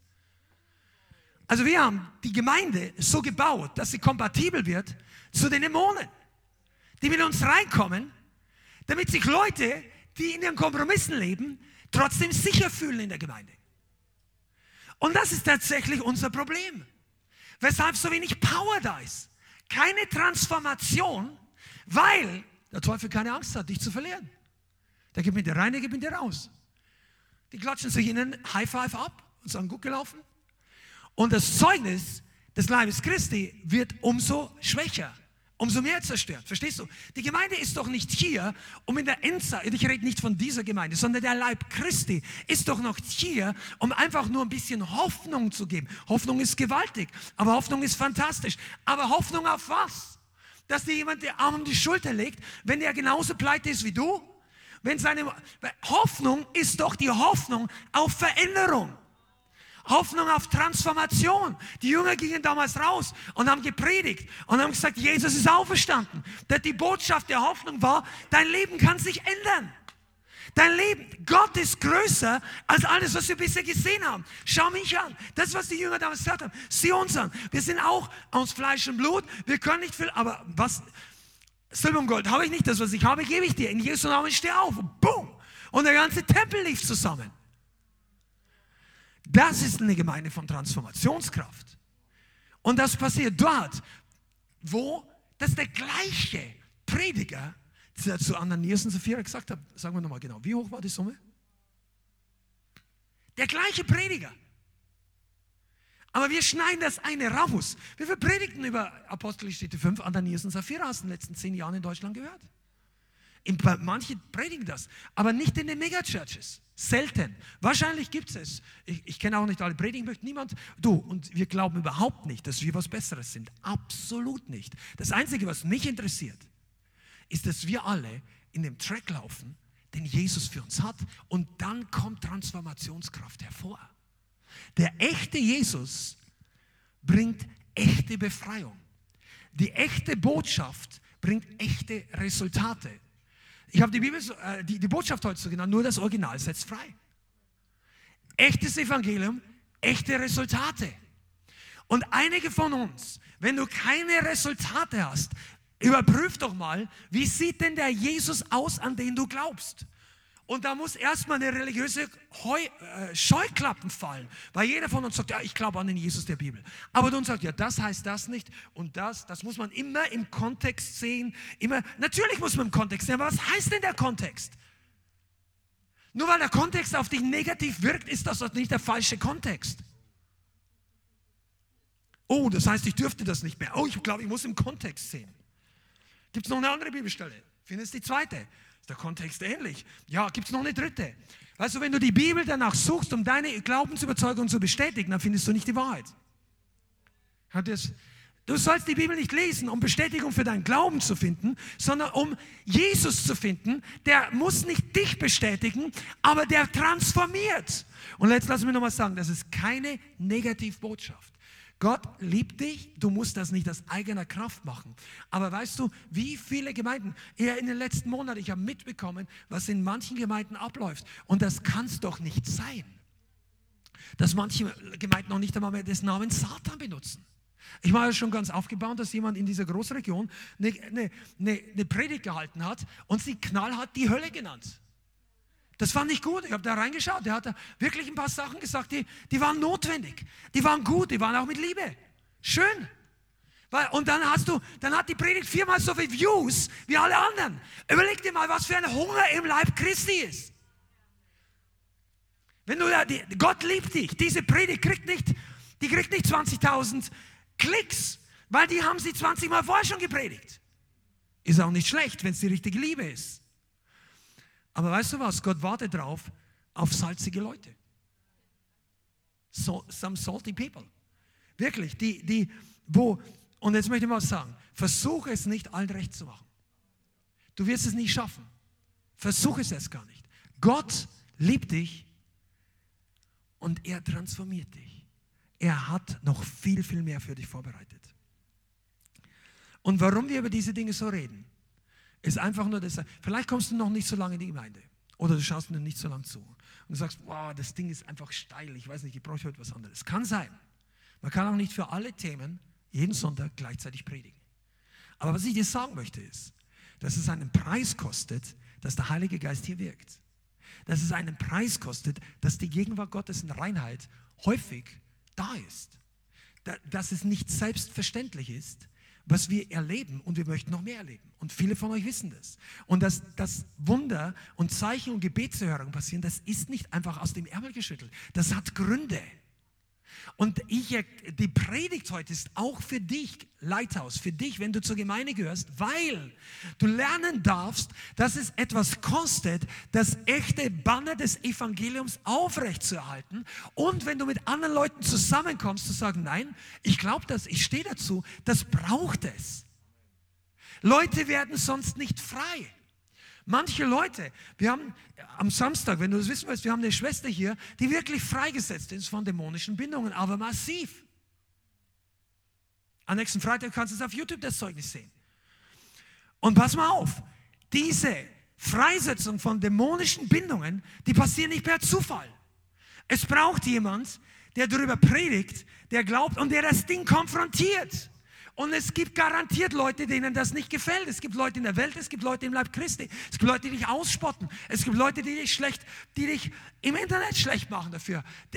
Und du solltest einer von denen sein, du, das ist es wert, das ist notwendig und die Freiheit spricht für sich. Die Bibel sagt in 1. Johannes, ist glaube ich Kapitel 3, Vers 8, Deshalb wurde Jesus Christus offenbar, um die Werke des, der, des Teufels zu zerstören zerstören. Der echte Jesus ist ein Zerstörer der Werke der Finsternis. In der Gemeinde. Nicht nur in der Seelsorgekammer. Wenn die Leute reinkommen, und manche Leute, oh, da, ich kenne einige von euch, wo die gesagt haben, oh, sie erstmal hergegangen, oh, ich glaube, ich komme nicht mehr. Uh. Und so weiter. Und dann ab, länger später geredet und sagen, aber ich wusste, ich sollte wiederkommen. Ich wusste, das ist die Wahrheit. Und ich wollte nicht mehr kommen, weil die Drogen noch in meinem Leben war und weil das noch in meinem Leben war und das hat mir nicht gefallen. Und die, die gleiche Person ist jahrelang in eine andere Gemeinde gegangen und da hat sie nicht beim ersten Mal gesagt, ich gehe da nicht mehr hin. Ich weiß auch nicht, warum die auf uns bei so eine Idee kommen, aber weißt du was? Der Feind hat Angst, dass du unter die Salbung kommst. Wenn keine Salbung da ist, dann stört den Teufel nicht. Geh dorthin, geh noch dreimal hin. Kein Problem, we are safe. Also sagt der Teufel, aber du solltest unter die Salbung kommen. Wo ist die Salbung, wo das Wort Gottes gepredigt wird? Wo, der, wo die Werke des Teufels konfrontiert werden. Und einige von euch, ihr dürft lernen, das Ding zu konfrontieren. Ich weiß, einige von euch sind trainiert und ihr, ihr, ihr battelt gerade, weil der Teufel euch kennt.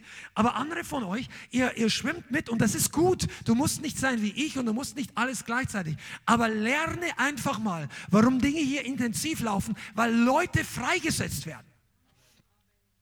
In dieser Woche hat uns jemand aus dem Internet, die Person war einmal an diesem Ort, ist gar nicht in der Nähe hier, ein Zeugnis, ein kurz, ein paar Sätze geschrieben. Ich habe noch nie erlebt, dass in so kurzer Zeit so viel Transformation hervorkommt, in all den Jahren nicht. Und die war Christ oder ist Christ, diese Person. Das ist doch kein Zufall. Weil der echte Jesus bringt die echten Resultate. Und wenn du glaubst, weißt du, aber das ist, der religiöse Jesus bringt keine der bringt nur religiöse Resultate. Was ist religiöse Resultate? Leute fühlen sich gut, keine Transformation, alle sind sich einig, Gott ist nicht dabei. Das ist Religion. Die Herrlichkeit ist schon weg. Der Heilige Geist ging nach Hause. Nach dem letzten Mal, wo er versucht hat, sie zu erreichen. Aber alle machen weiter mit dem, mit dem Hamsterrad der Religion. Sagen, die haben das, das war vor 300 Jahren schon so, wir machen ja heute noch das. Sag ich, ja, mit der Religion habe ich nichts zu tun. Aber es gibt auch charismatische, geisterfüllte. Es gibt wiedergeborene Religion.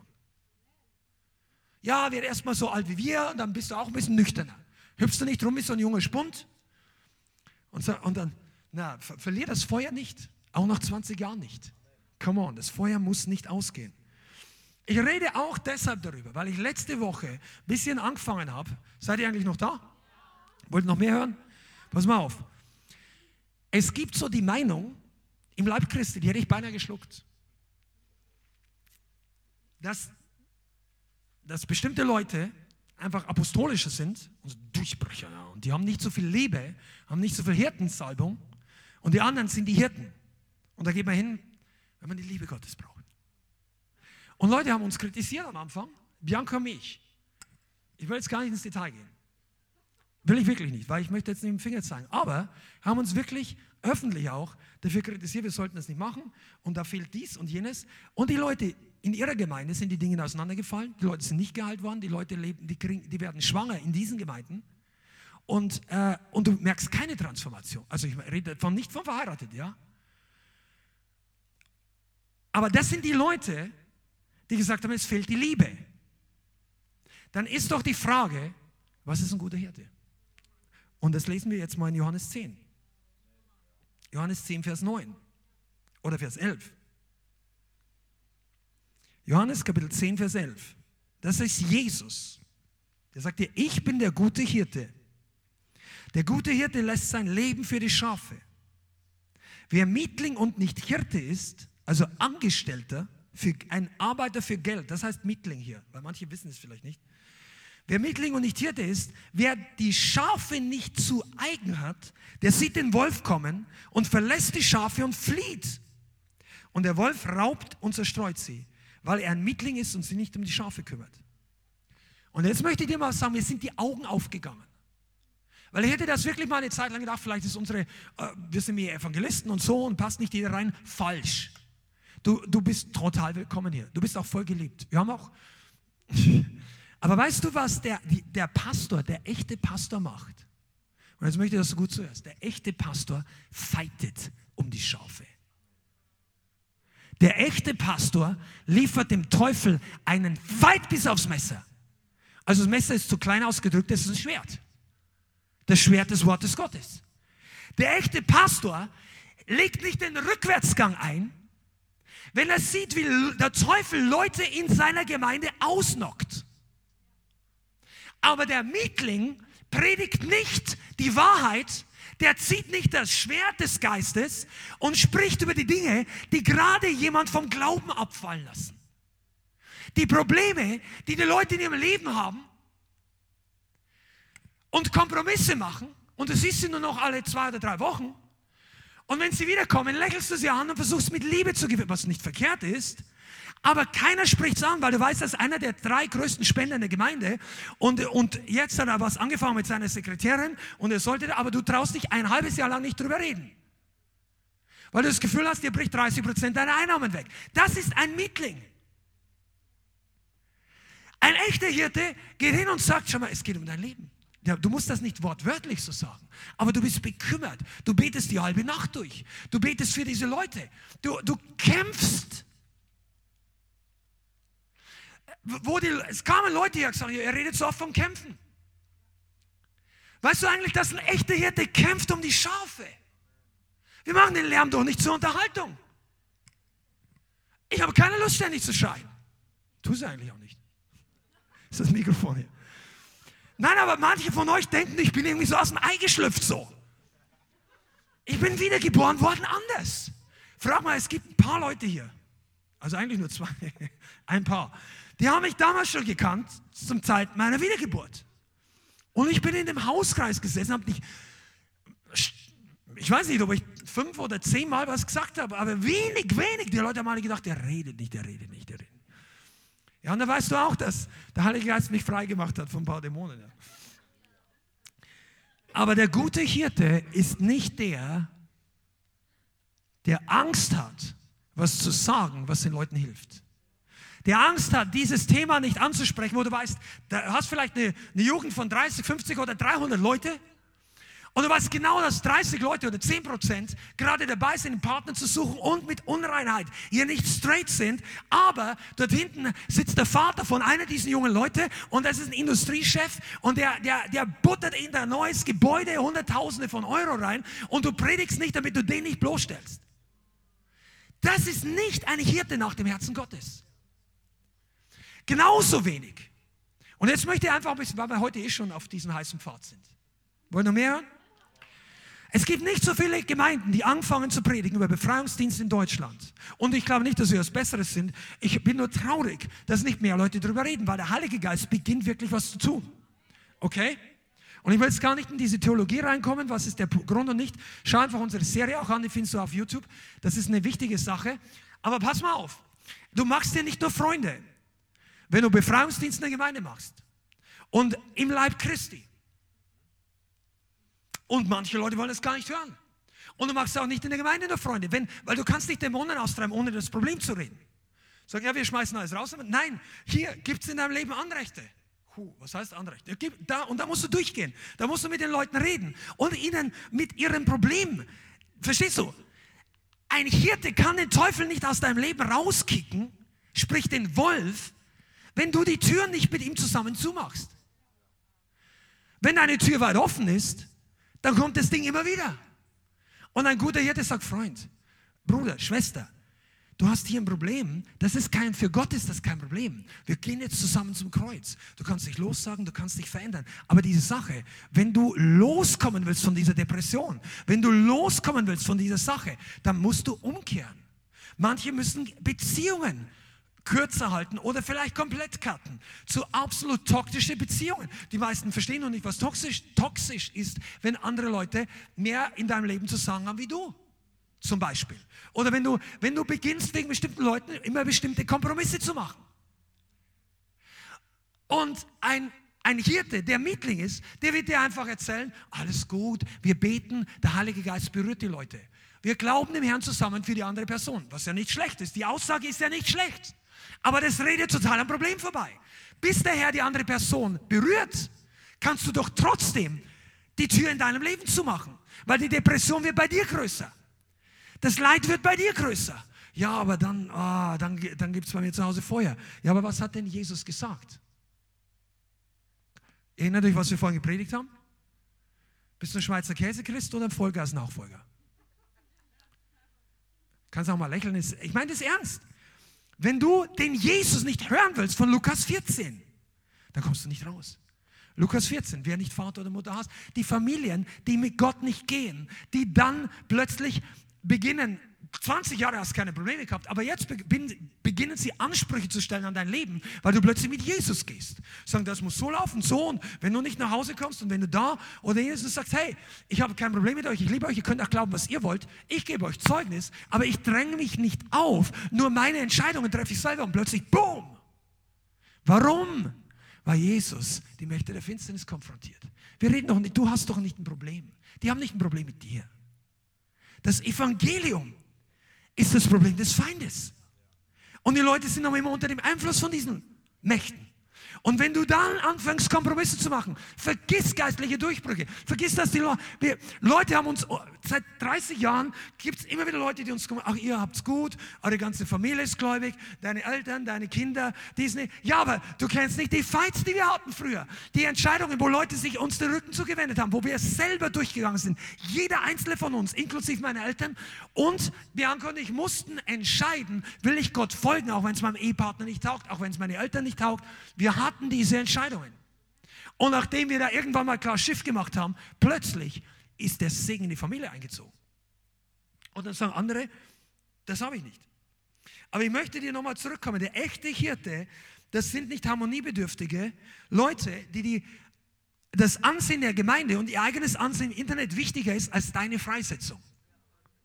Die Freisetzung eines einzelnen Person ist wichtiger als der Ruf der Gemeinde.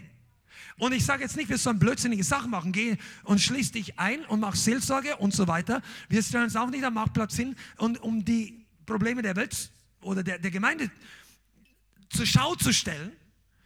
Aber weißt du, wenn wir uns dafür schämen für die Kraft Gottes, dann geht es immer zu Lasten der Schwächsten. Bist du da? Wenn sich ein Leiter schämt für die Kraft Gottes, damit ein paar neue Leute kein Problem haben, geht das immer zu Lasten der schwächsten Glieder der Gemeinde. Weil die Schwächsten brauchen die Kraft doch am meisten. Wir brauchen sie eigentlich alle. Aber die, die etwas Stärkeren denken, sie können sich leisten. Ja, ich bin halt heute nicht so mit dem Heiligen Geist erfüllt. Ich bin halt nicht so laut in Zungen. Ich bin halt nicht so. Das lass mal weg. Die Zeugnisse haben wir auch abgeschafft. Da könnte jemand denken, wir sind Sektierer. Und die Befreiungsdienste haben wir abgeschafft, damit niemand. Alles schafft man ab, damit jeder zufrieden ist. Und weißt du, was du abschaffst? Das Wirken Gottes. Aber Gott möchte wirken. Wenn er in seiner Gemeinde nicht wirken kann, wo soll er wirken? Und deine Berufung ist, Teil einer Gemeinde zu sein, wo er wirkt. Und, und dass du einer der Gründe bist, dass Gott wirkt. Dass du nicht ein Kompromiss, du, man kann Bremsklotz oder Katalysator des Wirkens Gottes sein. Sag mal, ich bin lieber Katalysator. Ich bin jemand, der Gas gibt. Weißt du, und das ist etwas, was wir lernen müssen. Wenn die geistliche Bombe einschlägt, und damit meine ich die Segensbombe, der Heilige Geist, der Holy Spirit Fire, wo viele von uns beten, dann brauchen wir nicht den Kritiker Zufriedensteller hier vorne. Der, der einknickt, weil der Wind von rechts weht oder von links oder von vorne. Und wir brauchen auch nicht Leute, die nur das tun, was die Mehrheit tut. Weil eines Tages wird die Mehrheit das Richtige nicht tun. Gott möchte dich zu jemandem mit Rückgrat aus Stahl machen, aber nicht unbelehrbar. Wir sollen nicht einen harten, wie sagt man? Ja, wir sollen nicht einen verhärteten Nacken haben, sagt die Bibel, also halsstarrig, Sag mal nein. Das heißt nicht halsstarrig sein, aber wie, wie Ezekiel gesagt ist, ich mache deine Stirn fest wie einen Kieselstein, weil diese Leute, die haben die Botschaft so und so oft gehört und sie wollen sie einfach nicht bekehren. Und weißt du, du sollst nicht untergehen mit denen, die nicht auf Gott hören sondern Gott möchte mit dir eine Gemeinde starten und bauen und in Deutschland aufrichten, wo dann, und deshalb ist Freude da, wo der, der Heilige Geist wirkt, wo der Feind nicht wieder rauskommt, wenn er einmal reinkommt mit jemand. Übrigens, mal nebenbei, Klammer auf, das ist der Grund, weshalb manche Leute sich so schwer tun, hierher zu kommen. Wir haben wirklich seit, seit ein, zwei, drei Jahren Zeugnisse gehört, wo Leute gesagt haben, wow, ich war so attackiert bis hierher, das Auto ging nicht mehr, der U-Bahn hatte ich eine Angstattacke und so. Und als ich hier war, war so eine Kraft und ich bin so dankbar. Weißt du warum? Weil der Feind hat, wenn er hier Angst hat, wenn er hier reinkommt, dann, dann geht er ohne die Wohnung nach Hause.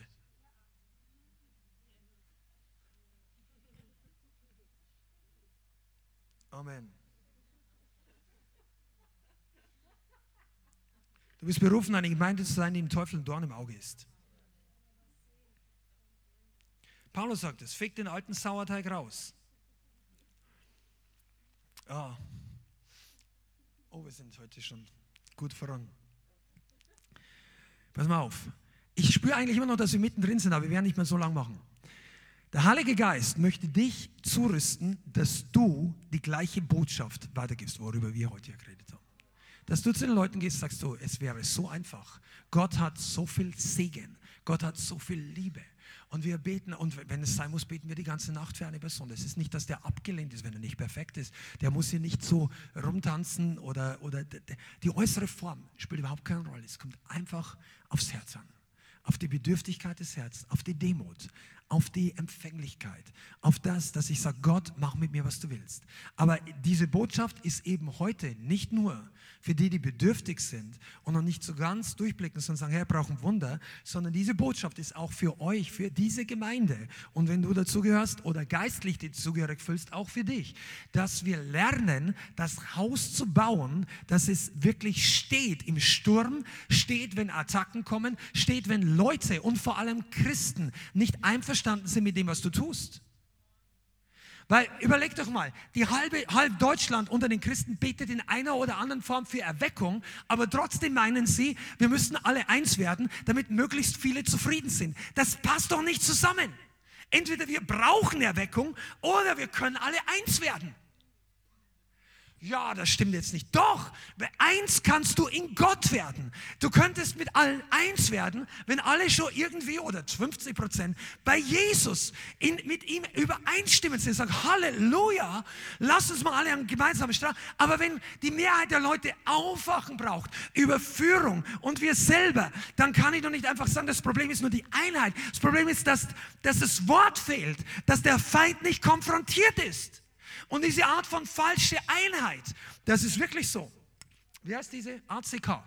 Diese Organ Dachorganisation. Müssen wir heute ein bisschen ähm, mal beim Namen nennen. Die übrigens hier in Frankfurt ihre Haupt Hauptsitz hat. Die ist ja eine Dachorganisation für alle Kirchen. Arbeitskreis christlicher Kirchen, glaube ich, heißt es. Und das sind die katholische, evangelische und ganz, ganz viele freie. Und wir haben sich da unter einem Papier oder zumindest gibt es einen Passus, wo sie sich geeinigt haben, wir werden übereinander nichts Negatives sagen. Jetzt, was, was wahrscheinlich irgendwo daher kommt, weil in der Bibel an einer Stelle steht, redet nicht Schlechtes übereinander. Und da hat die Bibel natürlich recht. Aber das bezieht sich auf Gossiping, auf üble Nachrede, du, dass du deinen Bruder oder deine Schwester runterziehst. Na, es bezieht sich nicht auf Überführung von Sünde. Das überzieht sich nicht auf Klarstellung von falscher Lehre, weil sonst hätte Paulus äh, eine ganze Reihe in seinen Briefen dauernd schlecht über andere Geschwister geredet. Das hat er ja nicht gemacht. Und das ist ein manipulativer Spirit, die den Gemeinden, die halb on fire sind, einen Maulkorb umbindet. Der Corona-Maulkorb ist nicht das Problem in erster Linie, sondern der Maulkorb in der Gemeinde. Und sondern du darfst das nicht mehr ansprechen. Wir wollen das nicht hören. Du bist stolz, während aber der Heilige Geist eine Erweckungsglocke läutet und sagt, Freunde, aufwachen, das passt nicht. Und Gott sagt, wenn du mir folgst, wirst du das Feuer Gottes sehen mir, dem Herrn, einem Jesus, der nicht ausgeschnitten wurde in einem Kindermalbuch, an dem alles dran ist. Ja, dann sagen sie, ja, an der Liebe werden die Leute erkennen. Ja, aber an der Liebe, die zwölf Jünger, an der Liebe untereinander. Das war die Agape-Liebe.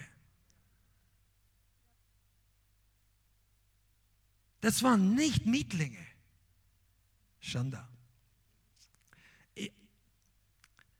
Und einige von euch, ihr werdet merken, es sitzen einige Leute hier und sagen, also ich bin mir nicht sicher, ist das jetzt wirklich, was ich heute hören möchte oder nicht?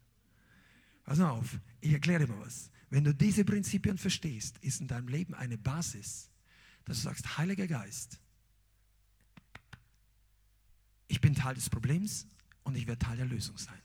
Ich bin nicht, ich bin nicht jemand, der wegläuft. Ich bin kein Mann, der es von seiner Verantwortung flieht. Bist du hier?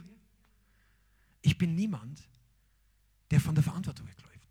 Und dann plötzlich wirst du merken, dass all das, was dich früher gestört hat, an irgendwelchen Leuten oder an einer Predigt, wenn du es mit den richtigen Augen siehst, dass es eigentlich nicht gegen dich oder gegen irgendeine, das ist keine Ablehnung, das ist eine freisetzende Wahrheit. Und du wirst die Kette los und du wirst die Depression los und du machst klar Schiff und plötzlich fühlst du dich zum ersten Mal mit Frieden zu Hause.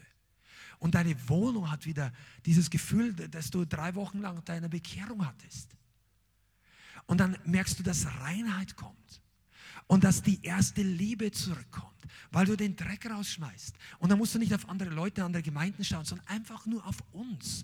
Erweckung beginnt mit Veränderung. Deshalb reden wir über Transformationskraft. Und ich glaube, dass Gott mehr und einige Gemeinden in Deutschland aufrichtet, die eben nicht mehr den Kopf in den Sand stecken und sagen, nein, das geht uns alle nichts an, sondern Prediger, Old School Preachers, Revival Preachers. Ja, Leute, die sich nicht schämen, die lieber ins Gefängnis gehen. Einige von euch kennt das Buch Der Generäle Gottes, oder?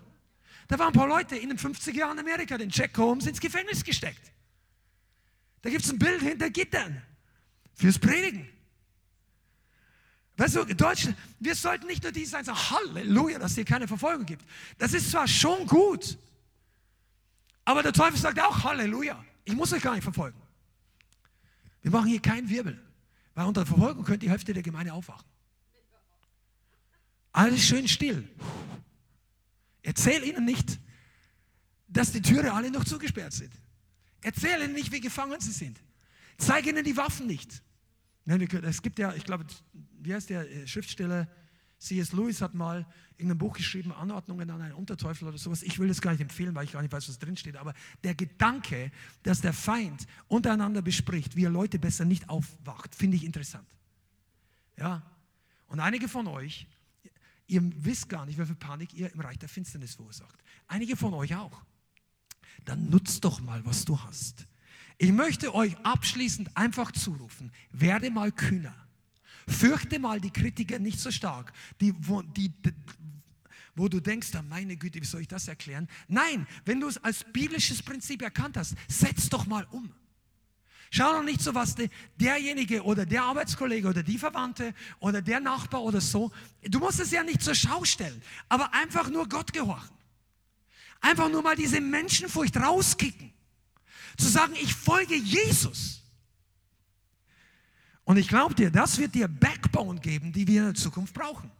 Einige von euch, das ist hier Predigerschulung, was wir heute machen. Das ist hier Gebetsteamschulung. Das ist hier die Befreiungsdienstschulung. Weil du wirst den Teufel konfrontieren. Du hast nicht mehr diese, ach, ich weiß nicht, weißt du, wenn du das nicht hören willst, dann reden wir heute nicht dafür. Du hast ja keine Ahnung, was diese Dämonen manchmal zurück sagen. Fangen sie an, die auszutreiben, sagen, it must be fair, it must be fair. Wenn der Teufel sowas sagt, dann weißt du, dass du am richtigen Weg bist. Der ist nie fair. Und Jesus ist immer im Recht. Amen. Ich möchte euch rufen in den Kampf des nächsten Levels. Das ist, was der Heilige Geist gesagt hat zu uns heute hier. Der wird euch rufen. Wir werden, wir werden andere Räume bekommen. Wir werden, der Einfluss wird sich ausbreiten. Einige von euch, ihr werdet Zeugnisse geben, ihr werdet wundern, wie viele Leute euch zuhören. Und du wirst dann Autorität zunehmen. Autorität ist ein Schlüssel für Zeichen und Wunder. Zeichen und Wunder sind ein Schlüssel, die Herzen der Leute zu erreichen. Aber das, wir bauen den Glauben nicht auf Zeichen und Wunder. Aber die Leute brauchen Heilung. Und ihr seid der Schlüssel dazu. Okay, ich möchte jetzt einfach, das war ein bisschen Teaching auch, ich möchte es nochmal zusammenfassen und schließen wir ab. Wie gesagt, behalte dir vor Augen, predigen wir den wahren Jesus oder nicht und schau manchmal, was ist deine Vorstellung und reinige dich von den Dingen, wo du weißt, das stimmt nicht ganz mit dem Wort Gottes überein. Das muss noch kein großes Ding sein, aber einfach so Tendenzen, ja? Oder oder wenn du noch Befreiung brauchst und du spürst innerlich, da steht was in dir auf. Wenn diese Person immer von dieser oder von jener Sache redet, dann geh mal in die Seelsorge. Oder, oder frag mal den Herrn. Oder geh zu jemandem, der dich davon freisetzen kann. Ich weiß, wovon ich rede. Und dann wirst du auch den Geist Davids empfangen, der der echte Hirte ist. Und ich glaube, dass einige Hirten hier aufstehen werden, die mit einem pastoralen Spirit den Feind in die Flucht schlagen. Das möchte ich abschließend sagen. In letzter Zeit ist es so, dass in Deutschland die Wölfe wieder zunehmen. Ich weiß nicht, ob du das weißt, aber die Wölfe wurden vor einigen Jahren angesammelt, äh, angesiedelt, weil sie ausgestorben waren. Und inzwischen sind die richtig viele. Ich weiß nicht, wie viele Hunderte es gibt, aber es gibt viele Wolfsrüdel. Und äh, die Schäfer und zum, zum, Teil reißen die Schafe und Pferde und Ponys und so. Und das ist ein richtiges Problem. Es gab vor kurzem, vor ein paar Wochen, eine Demonstration in Gießen, dass man die Wölfe nicht einfach so machen lassen sollte. Also ich persönlich halte das für ein prophetisches Zeichen. Teilweise weil es braucht Hirten, die dem Wolf widerstehen.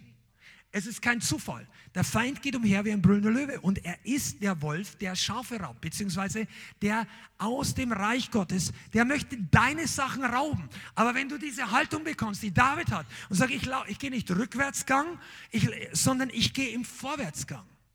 Amen. Amen. Jetzt lass uns einfach dafür beten. Bianca, komm noch nach vorne. Wenn du heute hier bist und du brauchst Befreiung, dann möchten wir das heute anbieten. Ich möchte wirklich für jeden in Zukunft in der Gemeinde offene Türen, offener Altar haben, dass jeder zu jedem Zeitpunkt, außer vielleicht Dienstagabend, wenn es sehr spät ist, aber dass du die Möglichkeit hast, Gebet für dich zu empfangen und freigesetzt zu werden von dämonischen Bindungen. Es kann sein, dass es nicht alles sofort geht und es kann auch sein, dass dich Leute fragen, wie sieht es mit dem und dem Bereich in deinem Leben aus? Und, wenn, und dann sei einfach bereit, dass du das Gottes Wort unterordnest. Aber es ist wichtiger, dass wir darüber reden, und dass sich eine Kultur entwickelt, dass diese Dinge hier durchbrechen. Amen. Amen. Yes. Lass uns zusammen beten.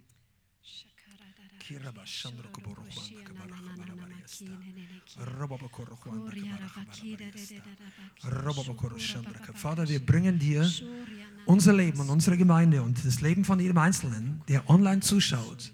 Und ich bitte dich, dass du dieses Teaching heute dazu benutzt, unser Herz zu festigen und die Gemeinde stark zu machen in unserem Leben hier in Frankfurt und in Deutschland und jeder, der zuschaut, dass wir lernen, die Prinzipien Gottes zu leben und fest darin zu wandeln.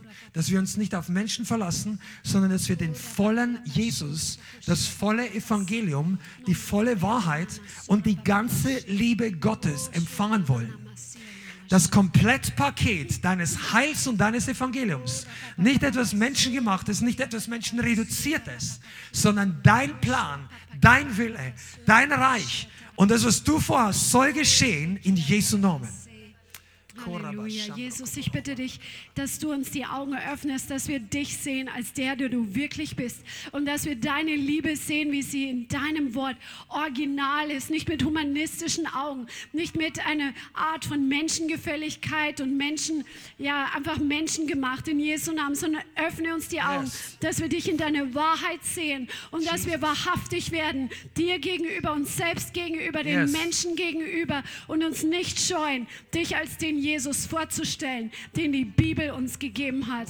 Ich bitte dich, Herr, dass du wirklich mächtig in uns wirkst und dass du uns mit Kühnheit ausstattest, dich in richtigen Art und Weise zu repräsentieren und dich zu predigen und unerschrocken dabei zu sein. In Jesus' Name. Amen. Vater, wir bitten dich, dass du unsere Gemeinde gebrauchst um hier für alle, die hungrig sind, einen Unterschied zu machen. Für all diejenigen, die durstig sind und die freigesetzt werden wollen. Für all diejenigen, die einfach hineingehen wollen in, die, in das Vollmaß. Dass du, wie viele andere Gemeinden, aber dass du beginnst, Gemeinden in Deutschland aufzurichten, die dieses Feuer nicht sterben lassen, sondern neu entzünden.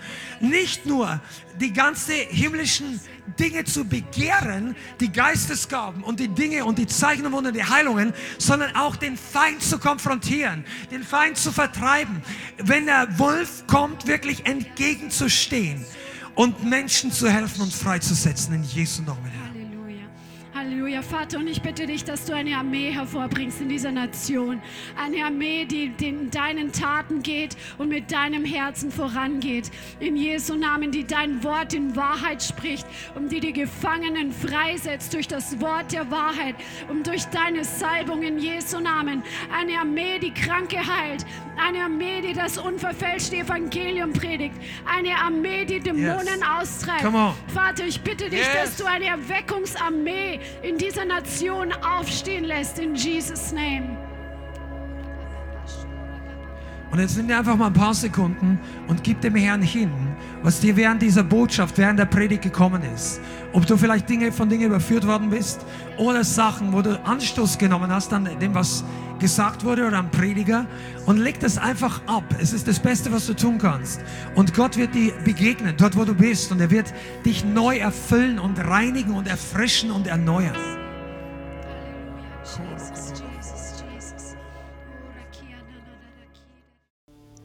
Vielen Dank fürs Zuhören. Wir hoffen, die Botschaft hat dich inspiriert und weitergebracht. Diese und noch mehr Botschaften findest du auch als Livestream auf unserem YouTube-Channel, zusammen mit Live-Worship und vielen bewegenden Zeugnissen. Wir würden uns freuen, wenn du auch mal in unserem Gottesdienst vorbeischaust. Alle Infos dazu findest du auf unserer Webseite, auf Facebook oder Instagram. Links dazu findest du in der Beschreibung.